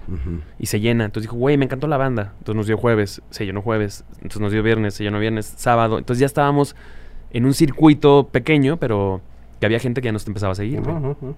Y la verdad es que el disco estuvo... Es otro de los que hoy escucho y digo, güey, qué chido disco, güey. Sí. Pero, sí, pues sí. ahí se quedó, güey, abandonado. Pero, y, y, y- A ver, vo- voy a, voy a hacer una pregunta muy osada, güey, ¿eh? Échala. El hecho de que ya no tengan una banda, puede ser que es por todo lo que pasó, o sea, como ya no tener este sentimiento como de, güey, o ¿Como sea, el hambre de sacar otro proyecto? No, no, no, no, güey. Más bien te chingaron tanto, güey, que más bien lo que dices, no, ya no, güey, ya pa' aquí, cabrón. Sí, te cansas un poco. O sea, ya. Lo que sea, nos cansamos fue como de, de llevar el proyecto. O sea, a mí no, de tocar. Es, No, mi- de es- no. es nuestra vida. Pero nada más bien llegamos a un punto en el que tomamos la decisión, ¿sabes qué? Mejor vamos a ser parte de proyectos donde no tengamos que dirigir nada. Porque al final con Natalia era toma de decisiones, componer canciones, ¿no? Estar haciendo las estrategias para dónde queremos ir, discutir. Con Camper era lo mismo. Y de pronto dijimos, ya, vamos a fungir así tal cual, como músicos, acompañamiento, a, a proponer lo que traemos a nivel musical y que las decisiones la tome el que las tenga que tomar. ¿No? Ahorita, ejemplo, con Kenny, es- pues, Kenny es la que toma las decisiones, nosotros estamos acompañando, llegamos a hacer arreglos de las canciones, ¿no? Quedaron muy chidos, le gustó, pero hasta ahí. Ya no hemos ahorita este, intentado sacar un proyecto que comandemos, pues, ¿no? O, que, Claro. o donde nos tenemos que involucrar a la toma de decisiones de que si la promo, que lo que sea, ¿no? Sí. Ya no hemos ahorita ya tocado ese punto. Por ejemplo, ahorita estamos colaborando con, con Darío, que es eh, vocalista de Comisario Pandera. Tiene un proyecto solista. Entonces nos habla y eh, le ayudamos a montar las rolas, a tocar en vivo. Hacemos arreglos, pero hasta ahí, pues, ¿no? Con Ultralux, que es un proyecto independiente de un amigo con el que yo tocaba en los WITS antes. Y así. O sea, a mí me hablaron de este, Los Quiero Club en su última parte y estoy tocando con ellos. Ah, sí. Sí. ¿La bataca? Sí. O sea, el boli que estaba haciendo ya. Se pasó a la guitarra. Ah, ok. Y así estuvimos un ratito. El último show fue en el Vive Latino, invitamos a Chano. En el Momentos Indio. Ajá, ajá. Organizamos un show Quiero Club con Chetes, eh, Castillo y Jonás. Puro regio. Y Excepto ustedes. Excepto Excepto nosotros. nosotros. Y el güey se fue al bajo, Boli en la guitarra, Wimmy, que es el de Ultralux, en la guitarra. ¿Quién se fue- Priscila. ¿quién, quién se fue al bajo, dijiste? Tú, güey. Ah, Y este. Y poca madre. Y después viene la pandemia y se acaba Quiero Club, güey. ¿Ya no existe Quiero Club? Ya no existe Ah, Quiero no Club. sabía, güey. les pegó, les pegó la pandemia. No, y aparte nada más ya quedan Boli y, Y Priscila. Priscila, güey. entonces ya Ah, también. o sea, ya no- Beatles ya se había salido también. Ya se había salido. Pues de hecho, Ah, está, en el proyecto de Ultralux está el Beatle. Mm, el, el buen señor Domínguez. ¿no? Está ahí de guitarra. De hecho, gra- grabamos un video ahorita con el proyecto de Ultralux y está el señor Domínguez, alias Beatle. El Beatle. Qué chingón. Luis Domínguez. Oigan, y tienen un, al par tienen algo bien bonito, que es una escuela de música, cabrón. Eso está bien chido, cabrón. O Sí, sea, verdad, está padre el proyecto. está, está chido como ver a morros, más bien desarrollar morros, ¿no? O sea, que vengan con una inquietud, probablemente sus papás lo los mandan, ya, para que no nos esté dando lata el pinche chamaco aquí en la casa, ¿no? Y realmente los que tienen esa hambre de, de- de- de tocar algo, güey, ¿no? Y, y encauzarlos, está cabroncísimo. ¿Cómo se llama la escuela, cabrón? Escuela Alternativa de Música. ¿Dónde está? En, eh, en la colonia Narvarte, Shola 1653. Shola 1653. Escuela Alternativa, Alternativa de, de música. música. Oye, ¿y ahí, 15 años ya cumplidos. ¿y ahí qué? O sea, puede, puede llegar quien sea. Tengo una inquietud de cantar, tocar. Sí. O sea, Y- de hecho es alternativa por eso. Porque si tú, persona que trabajas en el banco y sales a las 3 y tienes la tarde y quieres hacer algo, vente, te vamos a enseñar bien, eh, te vamos a subir en un escenario y vas a hacer una banda y vas a cantar y tu sueño frustrado de ser músico lo vas a poder cumplir al ladito, ¿no? Si quieres estudiar música, vente. Si nada más es un hobby, vente. Si quieres cantar en el karaoke, vente. Si ya me retiré y quiero hacer algo en mi vida, vente. O sea, la música es para todos. Claro. Y, y tenemos esta faceta donde la verdad es que sí nos aprovechamos de todos los contactos que hemos hecho ¿no? este, en esta trayectoria musical. Y también tenemos los talleres, por ejemplo, ahorita está un taller con, de composición con un compositor que se llama Carlos Lau, Ok. este, que él compone para Alejandro Fernández, Órale. Ana Paola. Y Órale. ahorita justo está el, el- el taller este, eh, sucediendo. Y antes de eso tuvimos con Manu Moreno, que es compositor de, de Rake, de Los Tigres del Norte, Oh. Gloria Trevi. Eh, vamos a, bueno, eh, ya hemos tenido talleres de music business con Chino, este, eh, Pablo Chino García, manager de Tacuba. Pablo Calderón, este, producción de Camila, Mario de Austin TV también ha estado en los cursos de music business. Entonces también nos, a- nos aprovechamos como de todas estas amistades y hacemos business con ellos. Y Y son, son diplomados, talleres. talleres. Hacemos Talleres, talleres. cursos. Entonces, pero está padre porque pues la escuela tiene esta faceta, ¿no? Pues, no, es- al final este güey y yo pues hemos estado en este en el medio musical, en la claro. industria, conocemos a mucha gente que puede compartir pues información muy valiosa, ¿no? Que también es otra cosa por la que fundamos la escuela, ¿no? Ya como para quitar también esta parte de, de- esta cuestión tradicional, ¿no? De la licenciatura, la carrera. Mira, la verdad es que al menos en cuestión musical, si tomas un muy buen curso o te lo da Pablo Chino, te lo da Mario o esta gente que sabe cómo está la onda y, y son buenos ejecutantes o son personas que sabe cómo impartir la información, pues ahí está, ahí está la onda, güey, para que puedas aprovechar eso y realmente hacer algo, ¿no? En- Para que en- no se los chamaquen como a nosotros. Claro. Oye, y, y ustedes también imparten talleres. Sí, yo ya, eh, Alonso ya no da clases, yo ya nada más estoy dando una. Estuve 14 años dando clases en la escuela. Y antes de eso daba particulares. Estuve 16 años dando clases, ahorita ya no. Ahorita también la escuela me llevó a una faceta de redes sociales. Entonces ahora me dedico a este, las, todas las campañas de Facebook, Instagram, TikTok, todo eso ¿Ah, lo hago. sí? Pues llevo esa parte de la escuela y Oh. este, hago todas las campañas, los videos, copies. Me encargué de toda esa parte y pues es lo que genera las inscripciones de, de la escuela, ¿no? Claro, La- las llamadas, los whats.